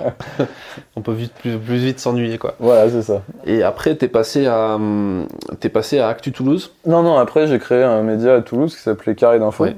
Qui était rue 89 Toulouse. En fait, c'était une déclinaison euh, de rue 89. À l'époque, c'était encore un site et pas une simple rubrique du Nouvel Ops. Et du coup, on a. En gros, on a essayé de proposer une nouvelle offre éditoriale à Toulouse. Donc, on a fait ça avec, euh, avec euh, deux, trois copains. Et puis, bah, en fait, on s'est lancé comme ça. euh, on avait quoi, 26 ans, 27 ans? Aucune expérience entrepreneuriale. On était à peu près nul, euh, vraiment nul pour le modèle économique qu'on avait choisi, c'est-à-dire commercialiser des pubs et tout, puisque c'était pas du tout notre, notre dada. Mais bon, on était insouciants et on a foncé. Et donc ça a bien marché éditorialement. Et là, c'est là où moi j'ai vraiment, euh, me suis, j'ai beaucoup appris. C'est là où je me suis construit mon expertise sur le web, puisqu'on n'était que sur le web. Et du coup, euh, on a fait plein, de- on a importé plein de pratiques à Toulouse. On a, on a expérimenté plein de trucs. Enfin, voilà, c'était vraiment chouette. On s'est vraiment éclaté. Mais par contre, on n'a pas rentré un rond. Donc malgré le fait qu'on ait des lecteurs, on a dû fermer au bout de euh, trois ans parce que euh, c'était plus tenable économiquement parlant. Trois ans, c'est bien déjà. hein. Ouais, mais franchement, on a fait des sacrifices. hein. Ouais. On s'est quasiment rien versé comme argent. Quoi. Tout a été pour faire tourner le site et euh, payer les quelques correspondants qui ont payé vraiment une misère. Enfin, merci à eux s'ils nous écoutent, mais c'est- ils ont accepté. Enfin voilà, on les payait 30 euros l'article, quoi, tu Mhm. vois. Donc c'est vraiment du vol. Enfin, pas du vol, mais on, on leur disait de toute façon, nous, on se paye même pas autant que vous. Enfin, si on rapporte au mois, tu vois. Donc euh, Ouais. on vous paye une bière, on fait euh, un petit chèque. Si, tu- Je voilà, crois que j'ai fait un article pour vous, il me semble. voilà, bah, voilà. J'ai jamais été payé, je crois. Ah ouais, tu vois. On va en parler après. si tu veux. Et voilà, mais après on avait des chouettes gars parce qu'ils étaient tous juste motivés par le projet et puis euh, on les obligeait à rien, c'est-à-dire qu'il y avait aucune. Enfin, à part, euh, contredisez-moi si, euh, si jamais, mais on les obligeait à aucun, aucune preuve de résultat, il n'y avait pas de, de subordination et tout ça. euh, C'était Ouais. juste, euh, si vous avez envie de vous éclater, de trouver un truc euh, ou publier un truc euh, que vous ne pourriez pas le faire ailleurs. On peut le faire chez, chez nous et vous avez le droit à un petit chèque et une bière. Voilà. J'ai souvenir d'une conférence de rédaction euh, dans un bar. euh, Autre chose, ça. Je sais plus, ouais. Mmh, mmh, c'est Et c'était assez, cool. Dans une cave. hein. Oui, c'est ça. C'était un peu bizarre l'ambiance d'ailleurs. C'est- Ah ouais, grave. ouais. bah, on connaissait un peu le patron, du coup, il nous prêtait la salle, quoi. Et du coup, euh, ouais, on faisait ça une fois par mois, une fois, ouais, un truc comme ça. Ah, mais c'est cool, effectivement. C'était un bon tremplin pour certains aussi. Bah ouais, il y en a un ou deux euh, qui ont fait des papiers. euh, bon, ça, sa carrière, il ne nous la doit pas du tout, mais par exemple, euh, il a eu un peu collaboré avec nous, là, le nouveau rédacteur, enfin, nouveau, non. Le rédacteur en chef de Street Press, là, qui a sorti deux, trois trucs, là, sur les, les policiers, euh, etc. Mathieu Mollard, qui a fait deux, trois papiers pour nous, quoi. D'accord. Mais c'est devenu trop petit pour lui parce qu'il débordait d'énergie et d'idées. Et, et Ouais. puis bah, nous, on était. En plus, il est arrivé, on était un peu en fin de parcours, nous on tirait la longue. Mm. Il était très motivé, mais c'est vrai que heureusement qu'il- pour lui qu'il est parti et qu'il est allé euh, s'éclater ailleurs. Mais voilà, et on avait des profils comme ça, euh, vachement cool, vachement bien. Mm. Et qui après, on fait d'autres trucs chouettes. Mais euh, nous, on n'avait pas les moyens de suivre, de les accompagner, quoi, en fait, tout simplement. C'est quoi qui a, qui a pêché sur ce projet, tu penses? C'est le modèle économique? Bah, la périodicité, enfin la périodicité, le timing dans lequel on l'a lancé. Enfin, tout le monde nous dit qu'on l'a lancé trop tôt. Euh, et le modèle économique. Mais en effet, on était coincé parce que à l'époque, on avait fait un calcul très simple. On avait le choix entre publicité et euh, abonnement. On était en 2011 quand on a lancé le site. et là, on nous avait dit ouais, l'abonnement, nanana. Regardez Mediapart. On regarde Mediapart. Alors, ça faisait quand même trois ans qu'ils existaient, peut-être dans leur quatrième année. Ils avaient fait tomber Bettencourt, euh, l'affaire Karachi, enfin, laisse tomber. À l'époque, c'était dézinguaient un ministre tous les six mois. Enfin, dézinguaient pas pour le plaisir, ils trouvaient des trucs, quoi. Ils en étaient à 80 000 abonnés sur tout le territoire français. On était là, ok, nous, pour qu'on soit rentable, il faut qu'on arrive à 5 000 abonnés à 6 euros par mois, juste sur Toulouse, et on est juste Xavier Lalu, Bertrand Gelbel, Pauline Croquet. On n'est pas Edoui Plenel, Fabrice Mm. Saint-Phy. Et on peut pas faire tomber un maire tous les 6 mois. tu vois ce que je veux dire Et on n'est pas parti avec un investissement de. On n'a rien. tu vois. Mm. Donc on s'est dit, c'est mort, on n'y arrivera jamais. Quoi. Et surtout à l'époque où l'info était gratuite partout. C'est-à-dire qu'on nous disait, c'est fini, euh, personne paye sur Internet. euh, Et c'était vrai, hein, personne payait l'info. Et dès que tu étais sur un PO, tu pétais un câble et tu t'en allais. Aujourd'hui, ça a vachement changé. Les gens, ils comprennent que c'est un service et si tu veux de la qualité et de la confiance, tu dois payer ton service. Donc ça, ça a changé. Mais on était en 2011. Là, je te parle en 2020, donc t'imagines. Donc on a choisi la pub. Et donc le but était de commercialiser en direct, faire un peu d'affiliation et tout, mais c'est pareil, ça rapportait que dalle, Google Ads, machin. Vu qu'on avait choisi de faire quand même du reportage de l'enquête, on n'était pas sur une ferme à contenu qui faisait 50 euh, articles par jour. Donc déjà, inadéquation entre les deux. Et on voulait la commercialiser en direct. Donc euh, collectivité locale, entreprise locale. On, disait, bah, on va avoir une audience qualifiée. Et puis les gens ils vont signer, quoi, tu vois, facile, quoi. En fait, non, c'est beaucoup plus compliqué que ça. voilà, je te disais, illusion, naïf et tout. Ouais. Voilà. Et du coup, ben, on a réussi à commercialiser un peu de pub, euh, avoir deux, trois trucs par-ci par-là. On avait lancé des abonnements de soutien, ça avait un peu frémi, mais on était vraiment, vraiment loin du compte. Quoi. Ouais. Donc voilà. Et du coup, ben, on a fermé au bout de quelques années parce que on était fatigué et on, ne voyait pas d'issue. Quoi. Voilà. En 2014, on a fermé. Et alors, suite à ça, après, tu as quand même récupéré une belle expérience en tant que journaliste web et même ah euh, chef de projet web au final. Bah oui, parce que finalement, on s'est retrouvé. Euh, tu sais, c'est le genre d'aventure où tu fais, euh, tu fais tout quoi. Tu gères la boîte, tu gères des correspondants ou des pigistes, tu fais rédac chef, tu fais chef d'édition. Là, tu as, perçu que tu. Enfin, tu as, as, pris conscience que tu étais devenu entrepreneur? Mmh, Non, pas vraiment. Alors moi, je suis un peu spécial par rapport à ça, parce qu'être entrepreneur n'a jamais, pourtant je le suis là aujourd'hui, parce que je suis associé dans ma boîte de formation, mais n'a jamais été pour moi un objectif dans la vie. C'est-à-dire que ça, quand se pose la question, j'ai envie de faire un truc, et le moyen d'y arriver c'est de faire ça, bah je le fais. Voilà. Mais euh, avoir le statut d'entrepreneur, j'en ai rien à faire. En fait, euh, enfin, c'est pas du tout un truc qui m'anime ça. C'est plutôt moyen, je vois qu'à un moment donné, ça a été le moyen d'arriver à un objectif de réaliser euh, un truc que j'ai envie de faire. Mm. Bah voilà, soit, euh, voilà bah là, le plus simple c'est de monter une boîte quoi. Voilà. Et puis finalement la montée c'est pas compliqué. Euh, ouais. Mais est-ce que tu penses que c'est antinomique être entrepreneur et être journaliste?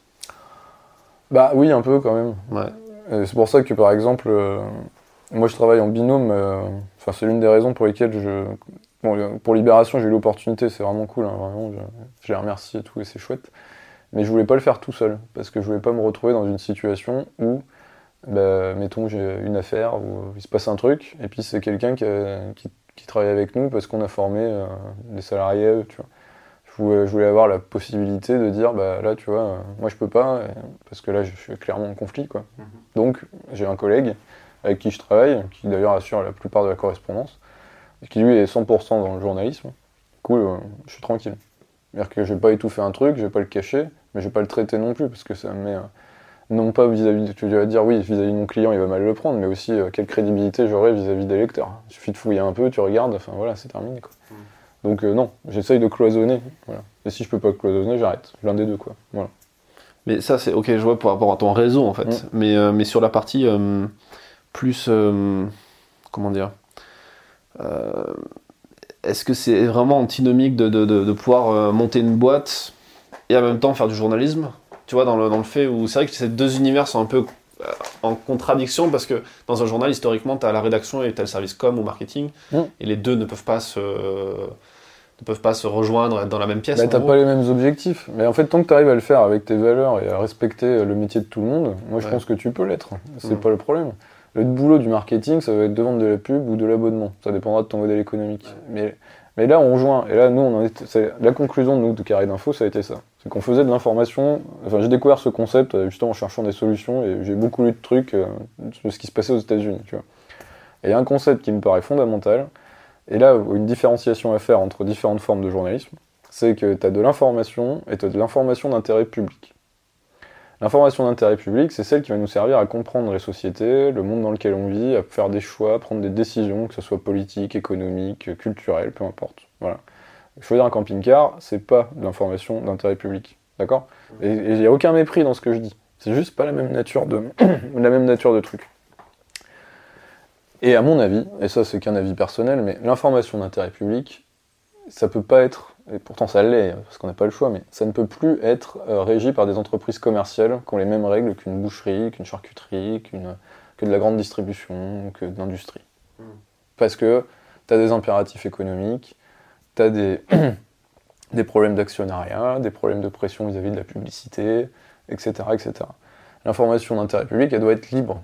Et c'est pour ça que le système de fonds de dotation et de fondation, qui a été développé aux États-Unis il y a un petit moment maintenant, mais qui commence à, à arriver en France avec Mediapart, Libé vient de basculer aussi, il est bien parce que ça te propose une autonomie dans le temps et une autonomie de la rédaction. Et tu plus rémunéré pour la performance de ton article, mais pour le travail que tu vas faire.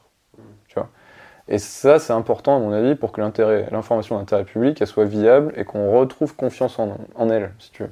Parce qu'aujourd'hui, on en est là, quoi. Parce que nous, concrètement, on s'est retrouvé face à des choix où on avait des annonceurs, quand on était à Carré d'Info, même moi, je peux, dans d'autres expériences professionnelles, où euh, il fallait faire un choix, et c'est pas toi qui le fais, entre l'annonceur et le papier. Voilà. Et c'est pas toujours le papier qui gagnait. Ouais. Et oui, parce que derrière, euh, le mec, euh, quand Libé fait une une sur Bernard Arnault qui dit, quand, quand Hollande avait dit je vais faire le bouclier fiscal 75% pour les plus hautes fortunés, etc. Le lendemain, Bernard Arnault avait dit je me casse en Belgique. Du coup, la une du Libé, c'était au revoir Bernard, euh, on te regrettera pas ou je sais pas quoi, enfin le jeu de mots. Hein. Résultat, le lendemain, 70 000 euros de pub, pub LVMH, sur un trait quoi. des mois avant que les mecs ils réannoncent dans le journal. T'imagines la perte pour un journal comme Libération? C'est clair. Donc ils prennent un risque, mais du coup, voilà, t'as un choix à faire. Là, ils avaient privilégié l'éditorial, ils ont perdu le chiffre d'affaires. C'est pas toujours celui-là qui est fait. Mm. Donc, si je reviens à un autre truc, le fait d'avoir un fonds de dotation et une fondation qui finance l'activité des journalistes, c'est, euh, à mon avis, un très très bon modèle pour garantir l'indépendance, leur liberté de travailler et retrouver du temps dans ton travail aussi. Et je terminerai juste avec cet exemple-là pour expliquer le fonctionnement. L'un des trucs les plus inspirants, euh, c'est aux États-Unis, c'est une structure qui s'appelle ProPublica. ProPublica, c'est régi par un fonds de dotation. Donc en gros, les mécènes américains, ils ont mis un énorme paquet d'argent dans une fondation, un fonds de dotation, pardon. Cet argent, il est géré par un collège de gouvernance, là, où dont les journalistes. Et en fait, il est placé dans des, sur des rendements euh, qui sont pas risqués, qui sont pas spéculatifs, mais qui ont un faible rendement. Néanmoins, la masse absolue d'argent est tellement énorme qu'elle génère des intérêts suffisants pour faire fonctionner la rédaction ad vitam aeternam tous les ans. Tu vois? Vu que les placements sont diversifiés, s'il y en a un qui s'écroule, bah, les autres ils sont là quand même. Et tous les ans, les intérêts de la fondation générés par ces petits placements, qui ont peu de rendement, mais qui sont tellement énormes, les placements, financent une équipe de, je sais pas combien ils sont, mais peut-être plusieurs dizaines de journalistes, ça c'est sûr. Résultat, eux, bah, ils sont tous journalistes d'information d'intérêt public, font de l'investigation, d'enquête, du reportage. Ils bossent pas pour, il n'y a pas de journal pro-publica aux États-Unis. Ils bossent pour ça. Et du coup, ils vont faire une enquête, ça va durer deux mois, ça va durer un an, ça va durer deux ans. Et derrière, ils sortent des enquêtes béton, euh, vidéo, écrites, ce que tu veux et tout le monde peut la publier. C'est-à-dire qu'elle est placée sous Creative Commons à la condition donc de citer ProPublica, le nom des, du ou des journalistes, et euh, résultat, le New York Times, euh, NBC, euh, qui, qui veut, publie l'enquête de ProPublica. Tu as rémunéré un travail journalistique d'information publique, d'intérêt public, et tu as la diffusion gratuite partout. Enfin, je trouve ça. voilà. Et les mecs, il n'y a rien qui les pousse, puisque ils ont plus la pression de la pub. Et puis en plus, Là où l'abonnement, euh, comme Mediapart, ça peut être bien, mais si tu veux, au bout d'un moment, tu es quand même obligé d'aller chercher. Donc tu es obligé de chercher le scoop. Donc quelque part, si on en revient à notre première discussion sur la subjectivité, des fois tu vas peut-être forcer certains scoops pour dire, bon là, il nous faut un petit coup de fouet parce qu'il faut qu'on chope 2000 euh, abonnés avant la fin de l'année, tu vois. Là, t'enlèves la pression et tu, tu, fonctionnes à tête froide. Oui, t'as plus la pression de l'audience non plus. C'est ça, hmm. exactement. Qui peut exister sur YouTube aussi. Euh, ah ouais. Parlons de ça justement. Je pense que tu es au fait de tout ce qui se passe sur YouTube, tu regardes un petit peu avec un, œil critique. Il y a de plus en plus de vulgarisateurs. Hmm. Tu vois, il y a des gens comme Mister Geopolitics qui vont vulgariser la géopolitique, hmm. des mecs qui vont partir sur de la chimie, sur de, du news, des choses comme ça. Qu'est-ce que t'en penses toi? Est-ce qu'un mec comme Hugo Décrypte mériterait pas d'avoir sa carte de presse par bah si, je pense. J'ai pas tout regardé, mais je trouve que c'est de ce que j'ai vu, ça me paraissait pas mal, non? Ouais. Enfin, et je trouve que pour son jeune âge, il a quand même une relative distance. Et puis bon, il a pas non plus une il a pas l'air d'avoir un melon incroyable. Après, je le connais pas. Hein. Hmm. Je te dis ça vu de l'extérieur. Bah, moi, pourquoi Enfin, je vois pas pourquoi. Euh, parce que là, tu vois, le, travail qu'il fait, il pourrait. Le, le, il, pourrait pas avoir sa carte de presse parce que dans les, dans les statuts de la carte de presse, enfin, pour avoir la carte de presse, il faut être payé par un organisme, par hmm. un, média euh, reconnu par la commission de la carte de hmm. presse. Euh, donc je temporisais. Euh, ça, c'est facile. Comment ça, c'est facile Nous, à Carré d'Info, on était. Oui, vous avez le numéro de commission paritaire. Ah ouais Ouais. En fait, tu fais un dossier, et, enfin, tu vois, il n'y a, a, pas d'entrée. Euh... Mais tu peux pas le faire sur une chaîne YouTube, ça Je crois pas. Bah, je sais pas. Ou alors, il faudrait monter un blog et ensuite euh, le. Ouais, tu l'héberges. Tu héberges tes vidéos dessus, enfin, tu vois. Alors il n'y a aucune raison. Moi, je pense qu'il pourrait. Hein. Ouais. Et après, il y a peut-être une autre différence parce qu'il va être. Euh, tu peux pas être euh, actionnaire. Patron et, de presse. Ouais. patron de presse et rédacteur en chef. Enfin, voilà. Je, obligé ça... d'avoir directeur de publication, rédacteur chef. Tu as des postes obligatoires à occuper. Ouais. Tu sais, je sais que tu peux être euh, directeur d'agence de presse avoir une carte spéciale. Mmh. Parce que quelqu'un l'avait fait à Toulouse d'ailleurs, mmh. un correspondant. Enfin, un mec qui a monté son agence de, mmh. son agence de presse. Mais c'est vrai que c'est pas la norme. Donc, euh... moi, enfin, voilà, moi ça me choquerait pas que. Enfin, je sais pas, un jour une actu ou. Euh, ou d'autres sites de, de, vulgarisation à destination des jeunes publics, ils, mmh. ont leur carte, c'est de la presse, ils ont leur carte de presse, voilà, aucun problème. Ça, ça, ça, ça veut dire qu'il y a quand même une révolution sur le, sur le support. Mmh.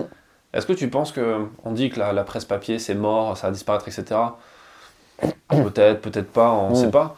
Mais en même temps, est-ce que tu penses que le système euh, l'architecture, la structure, c'est-à-dire une société euh, par action simplifiée, euh, enfin, une, ou une SA possédée par un, un, mec qui a de l'argent, qui va avoir de l'influence et qui doit payer des salariés de presse, va pas disparaître ça plus que le, le, le support papier au profit d'une structure peut-être plus agile euh, avec un site internet. Non, je crois pas. Non.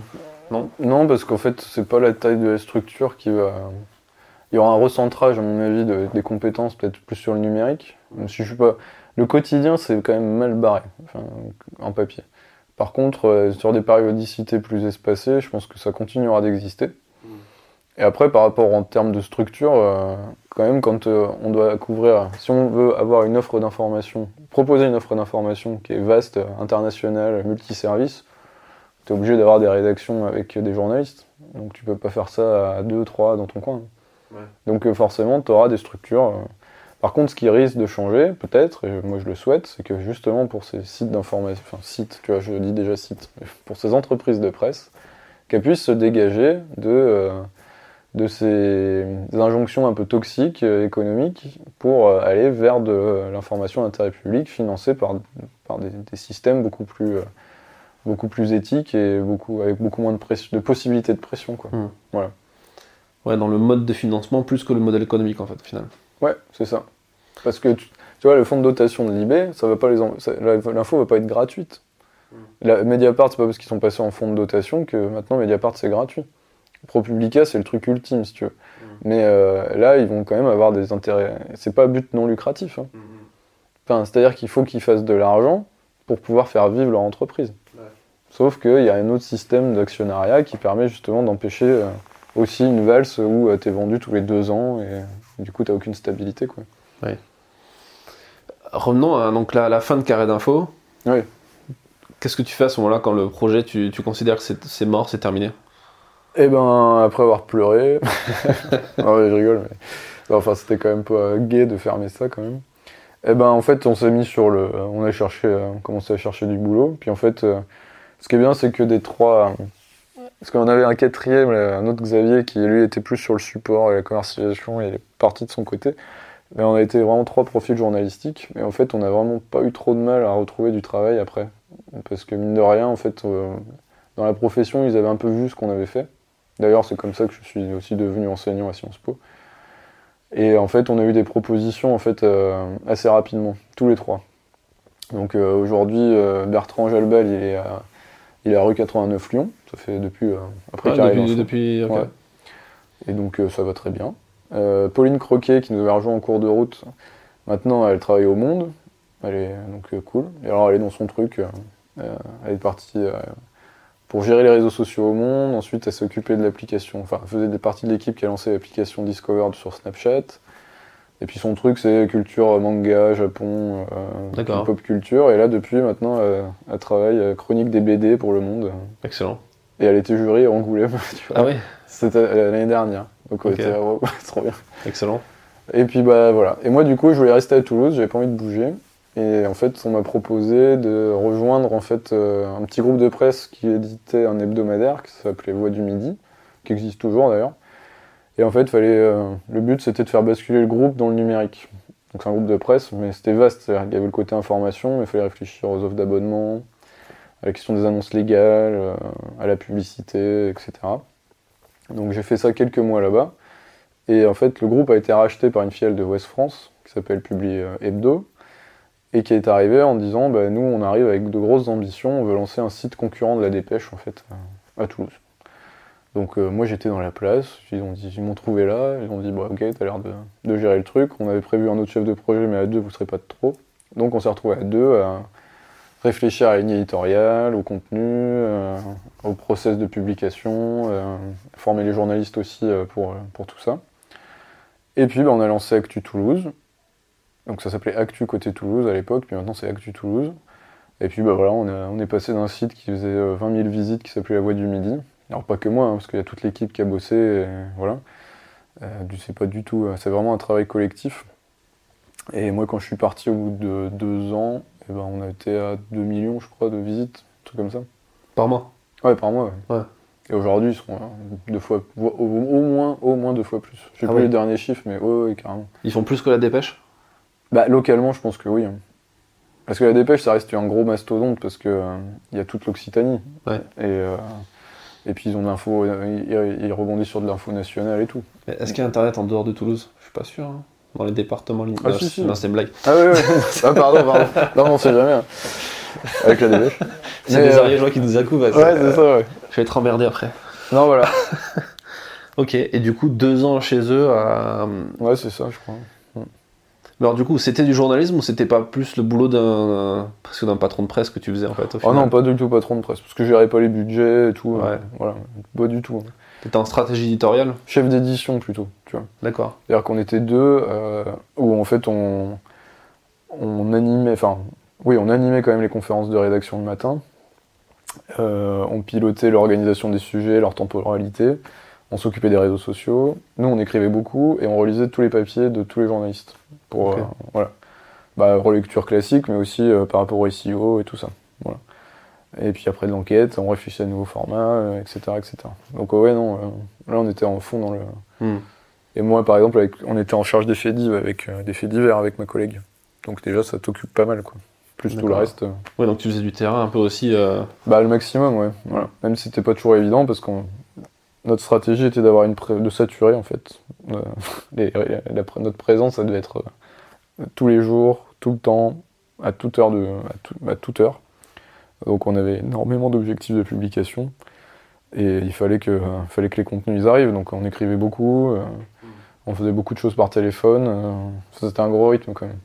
Ça, ça me fait penser un peu à 20 minutes quand ils ont quand Bolloré a racheté le groupe, a viré les photographes et ensuite Ouais. a imposé un gros rythme niveau Mm, web. mm. Les mecs faisaient genre 5-6 articles par jour, enfin chaque rédacteur en faisait Mm. 5-6 donc ça faisait un truc énorme. Ah bah nous c'était le tarif minimum, hein, euh, Ouais. Toulouse. C'est dingue quand même. Non, j'ai- fait des journées, euh, bon, c'était des records, hein, mais euh, je pense que j'ai fait 12. 12 articles dans la journée. Ouais. Ouais. Plus ou moins long, mais voilà, Il faut écrire vite quoi. c'est ça. non, c'est costaud. Bah après, il y a des trucs, euh, déjà t'appelles les faits divs le matin, euh, sans vouloir faire le cynique, mais t'appelles les faits divs, t'as 4 papiers parfois. Parce qu'il y a 4 corps. Bah ouais, non, alors, en plus, alors, non, si t'as un corps, t'as aussi 4 papiers, parce que t'as tous les trucs de toute la journée, si tu veux. Ouais. Parce que là, t'es sur un meurtre et tout, donc là, ça déroule. Mais euh, les quatre petits faits divs euh, à la con, tu vois, Hmm. bah, tu les racontes. Et c'est intéressant, enfin, c'est bien, tu vois, faut pas... Au début, j'avais, moi, j'avais une aversion pour les faits divers et un mépris, clairement. Et euh, je- j'en suis vraiment revenu parce que ça raconte plein de trucs, en fait. Est-ce que c'est de l'information d'intérêt général? Mais ouais, parce qu'en fait, c'est les bords de la société. Enfin, là, je prends les... Je reprends, euh, ce que je viens d'écouter il y a pas longtemps, le podcast de Philippe Pujol, qui a le prix Albert à Londres en 2015. Prix Albert Londres pour un journaliste de presse quotidienne régionale. Ouais. C'est quand même énorme. C'est clair. Euh, il bossait à la Marseillaise, il a fait toute une série sur les quartiers nord de Marseille, quartier shit. Et si vous avez un truc à écouter après ce podcast, vous allez sur, euh, désolé pour la pub ailleurs, mais vous allez sur Binge, là ça s'appelle Bouche B, et il y a 7 épisodes de 10 minutes, un quart d'heure, où Pujol raconte sa carrière et euh, pourquoi il est tombé dans les faits divers et tout ça. C'est génial. Et vous comprendrez plein de trucs sur le métier de journaliste, ses réalités et tout ça. Vraiment, c'est top. Et lui que- dit- Ben, en fait, c'est les faits divers, c'est la lisière de la société qui fonctionne. Et en fait, ça dit plein de trucs. Tu te retrouves avec des histoires, si tu creuses un peu, enfin, qui sont incroyables. Non, c'est clair. Ça, Et qui sont pas du voyeurisme. sur la nature humaine et. ouais. Exactement. Ouais. ouais. Donc voilà, là t'en as 4. Après tu fais la météo, t'as 5. Le résultat du TFC de la veille, 6. Tu vois. La conférence, l'annonce d'un resto qui ouvre, 7. la visite, euh, la visite du maire, euh, je ne sais pas où. euh. Voilà. Ça, ça t'emmène par d'écriture. Il y a un truc, j'ai l'impression qu'il y a un changement aussi entre, euh, tu vois, 20 minutes, quand, quand ils ont viré les photographes, euh, ils ont proposé aux photographes soit de partir avec leur chèque Mm. d'indemnité, soit de se mettre à écrire et devenir euh, rédacteur photographe. Ouais. Et, euh, et aujourd'hui, j'ai l'impression que, enfin, j'en suis un peu acteur entre guillemets parce que je j'aide des photographes à écrire. Mm. J'utilise ce que j'ai appris à Sciences Po et tout pour leur apprendre aussi. Mm. Et tu as de plus en plus de photographes qui proposent des textes parce que, ben, plein de raisons. C'est tu maîtrises mieux ton sujet, au niveau éditorial, tu contrôles et en plus tu es mieux payé parce que tu touches aussi la fiche texte. Mhm. Donc tu as un intérêt à écrire. Est-ce que tu le vois, toi, ce, ce phénomène de photographes qui se mettent à écrire? Un petit peu, mais c'est vrai que j'ai pas côtoyé assez de photographes, enfin, tous les jours. À Toulouse, par exemple, euh, on n'avait pas de photographe. Ouais. C'est Euh, le rédacteur qui faisait une photo avec le téléphone c'est ou ça. un Et on, peut- on pompait aussi beaucoup sur les réseaux. euh, Ouais. Parce que je crois que vous m'avez piqué une photo ou deux, je crois. Ouais, c'est possible. hein. On va vraiment se dire beaucoup de choses une fois qu'on aura terminé cet épisode. Bah oui, t'es tellement dans la pression que des fois tu vérifies pas. Et c'est mal, hein, tu vérifies pas la source de la photo et du coup tu, tu fais des conneries. Mais euh, j'ai envie de dire que maintenant tu peux. tout- Enfin, ça devient hyper compliqué de vendre sans, sans texte. Ouais. Donc euh, je pense que oui, tu peux pas faire l'économie. C'est-à-dire que nous, rédacteurs, on est amené à faire des photos, donc c'est logique que si un photographe veut re- rester dans le Ouais. truc, il soit aussi obligé de faire le chemin inverse de celui que nous on a fait par rapport à la photo. Et Même coup, si je m'estime pas photographe. hein. mais Ouais. tu penses pas, du coup, il y aurait pas une homogénéisation ou une sorte de, de, de, mutation euh, où au final le photojournaliste serait vraiment un rédacteur photographe et, et le rédacteur sera obligé de faire aussi de la photo Moi, ou je suis pas. euh, je, je, je la souhaite pas. Ouais. Parce qu'en fait, euh, du coup, c'est quand même deux métiers différents. Et moi, quand je suis sur le. Quand tu couvres des trucs et que tu es sur le terrain, et que tu es en train de discuter avec quelqu'un, t'es pas en train de saisir le truc euh, qui va faire ta photo. Et tu peux pas être à deux endroits à la fois. En termes de qualité, ça sera forcément moins bon. Voilà. Mais euh, avec toute la meilleure volonté du monde, hein. Et c'est pas une question de compétence, c'est juste que tu peux pas être à deux endroits à la fois. Et moi, enfin, le peu de fois où là j'ai travaillé avec Ulrich, par exemple, même si c'était en différé, bah, enfin, c'est génial quand même. Ouais.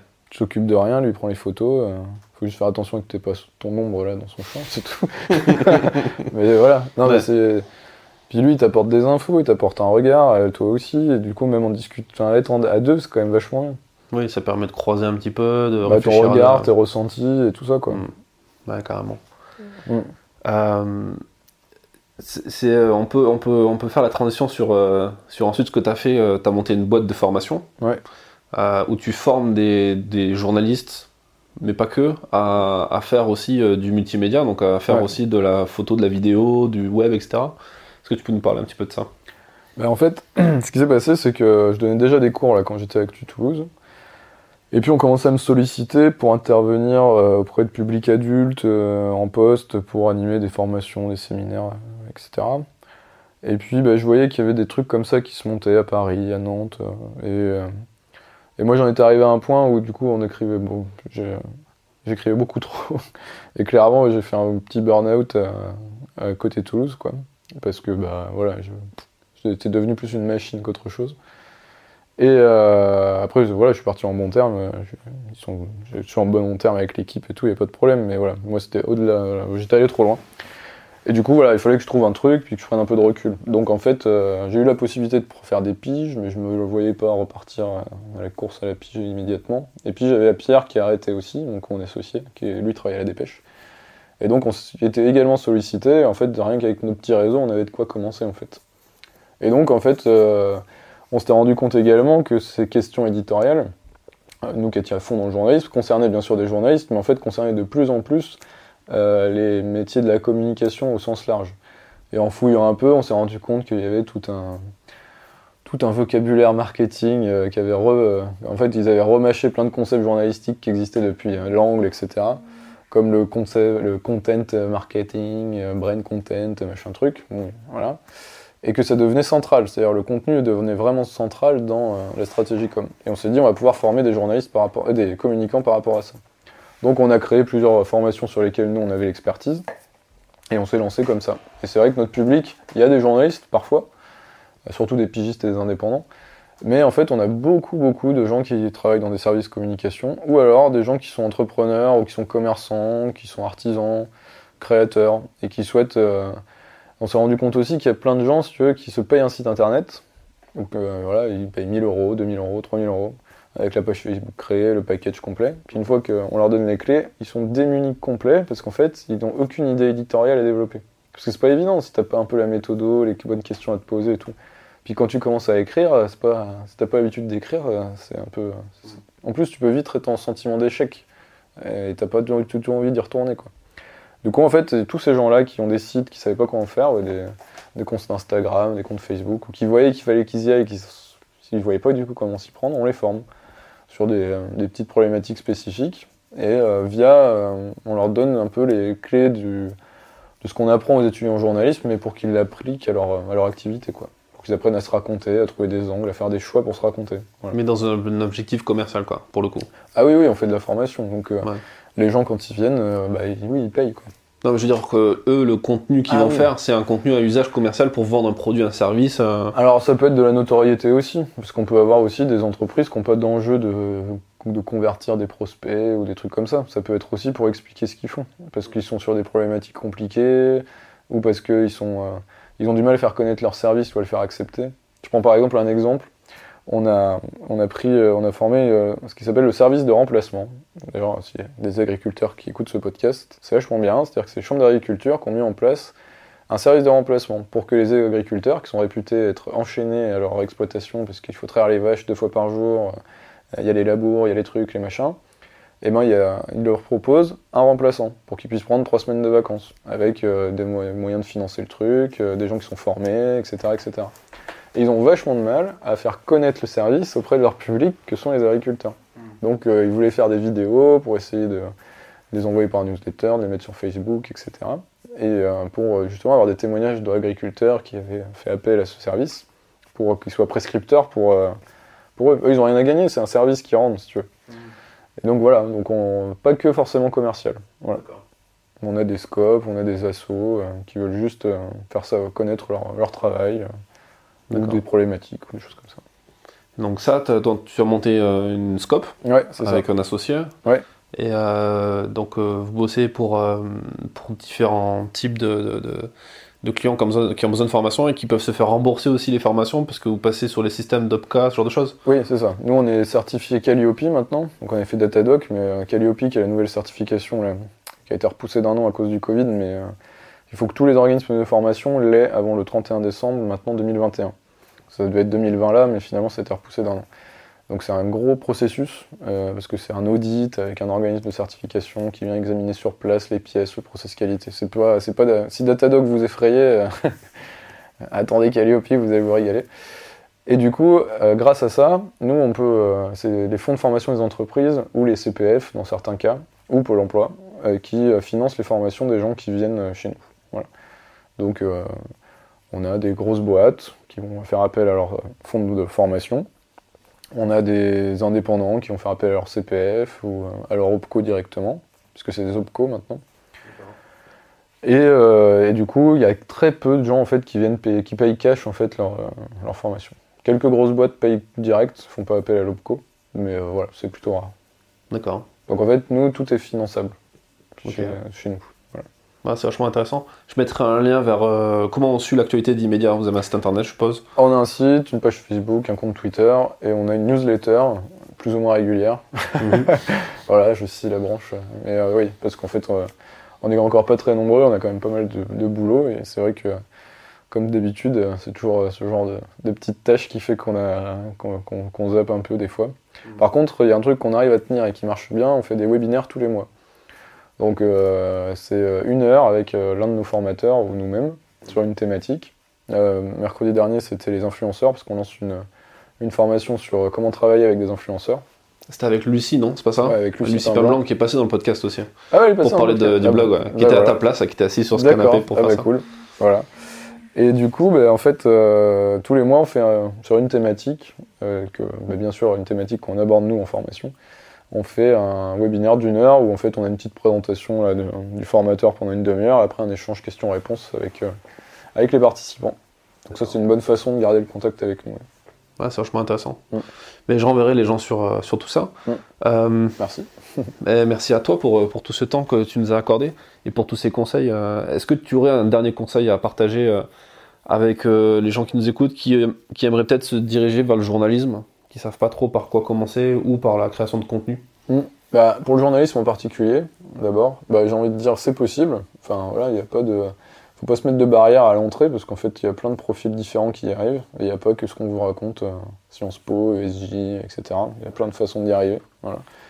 Euh, par contre, si vous hésitez entre deux carrières, bah, n'y allez pas parce qu'en fait c'est un investissement euh, mental et personnel qui est qui est important. Moi, j'ai coutume de dire ça à ceux qui me posent la question. C'est-à-dire que euh, vous hésitez entre, euh, j'exagère, mais devenir boulanger et journaliste ou faire de la com et journalisme, vous, avez, vous craquerez dans le journalisme au bout de, au bout de deux ans, quoi. Parce que c'est trop, c'est trop d'investissement pour très peu de reconnaissance et, et, des conditions de travail quand même vachement précaires. Voilà. C'est presque une mission de vie en fait finalement le journalisme. Franchement c'est une passion, hein. c'est une... ouais c'est un sacerdoce. Bah, D'ailleurs les chiffres de, de, la carte sont catastrophiques. Donc, les chiffres de la carte c'est le nombre de, de, journalistes salariés qui ont la carte de presse, enfin salariés ou pigistes, qui ont la carte de presse. Et les derniers chiffres qui viennent de tomber là aux assises du journalisme, c'est la cata.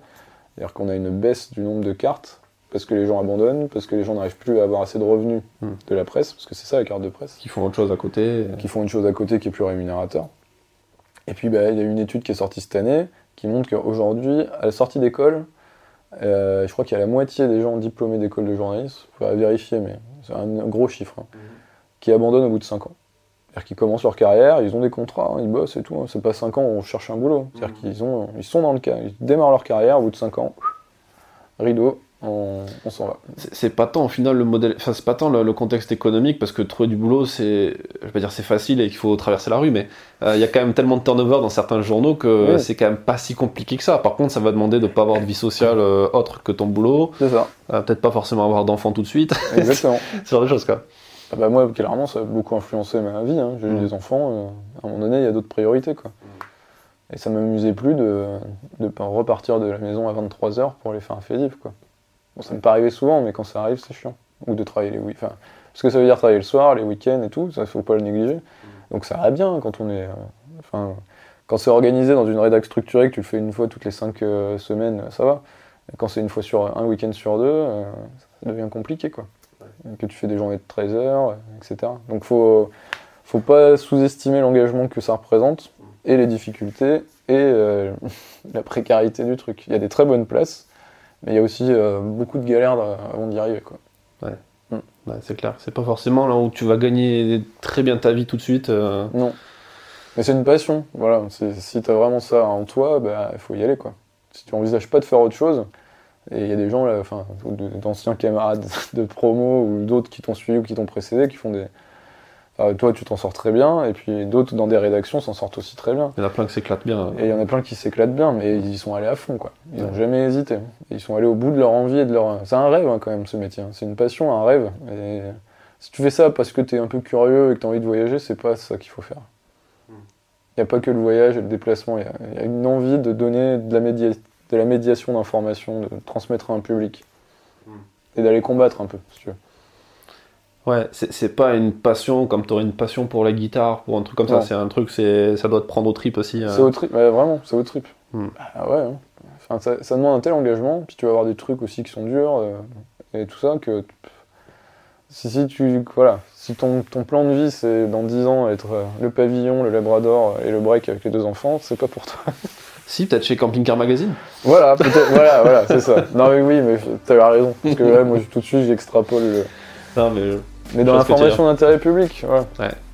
C'est sûr. Euh, S'il y a des gens qui aimaient bien Camping Car Magazine, qui écoutaient ce podcast, ils écouteront plus, c'est cool, merci. Euh, bah écoute, je te remercie pour, pour tout ça et, euh, et, je mettrai le lien vers Immédiat vers, dans, dans la description. Et, merci. et je te dis à très vite. Eh bien, à très vite. Merci pour l'invitation. À bientôt. Merci d'avoir écouté cet épisode jusqu'au bout. Si ce dernier vous a plu, n'hésitez pas à le partager autour de vous pour faire connaître le podcast et rendez-vous en description de l'épisode pour avoir accès gratuitement au best-of des interviews à travers un petit livre numérique qui s'intitule Secret de photographe professionnel que je vous offre. Je vous donne rendez-vous dans un prochain épisode du podcast.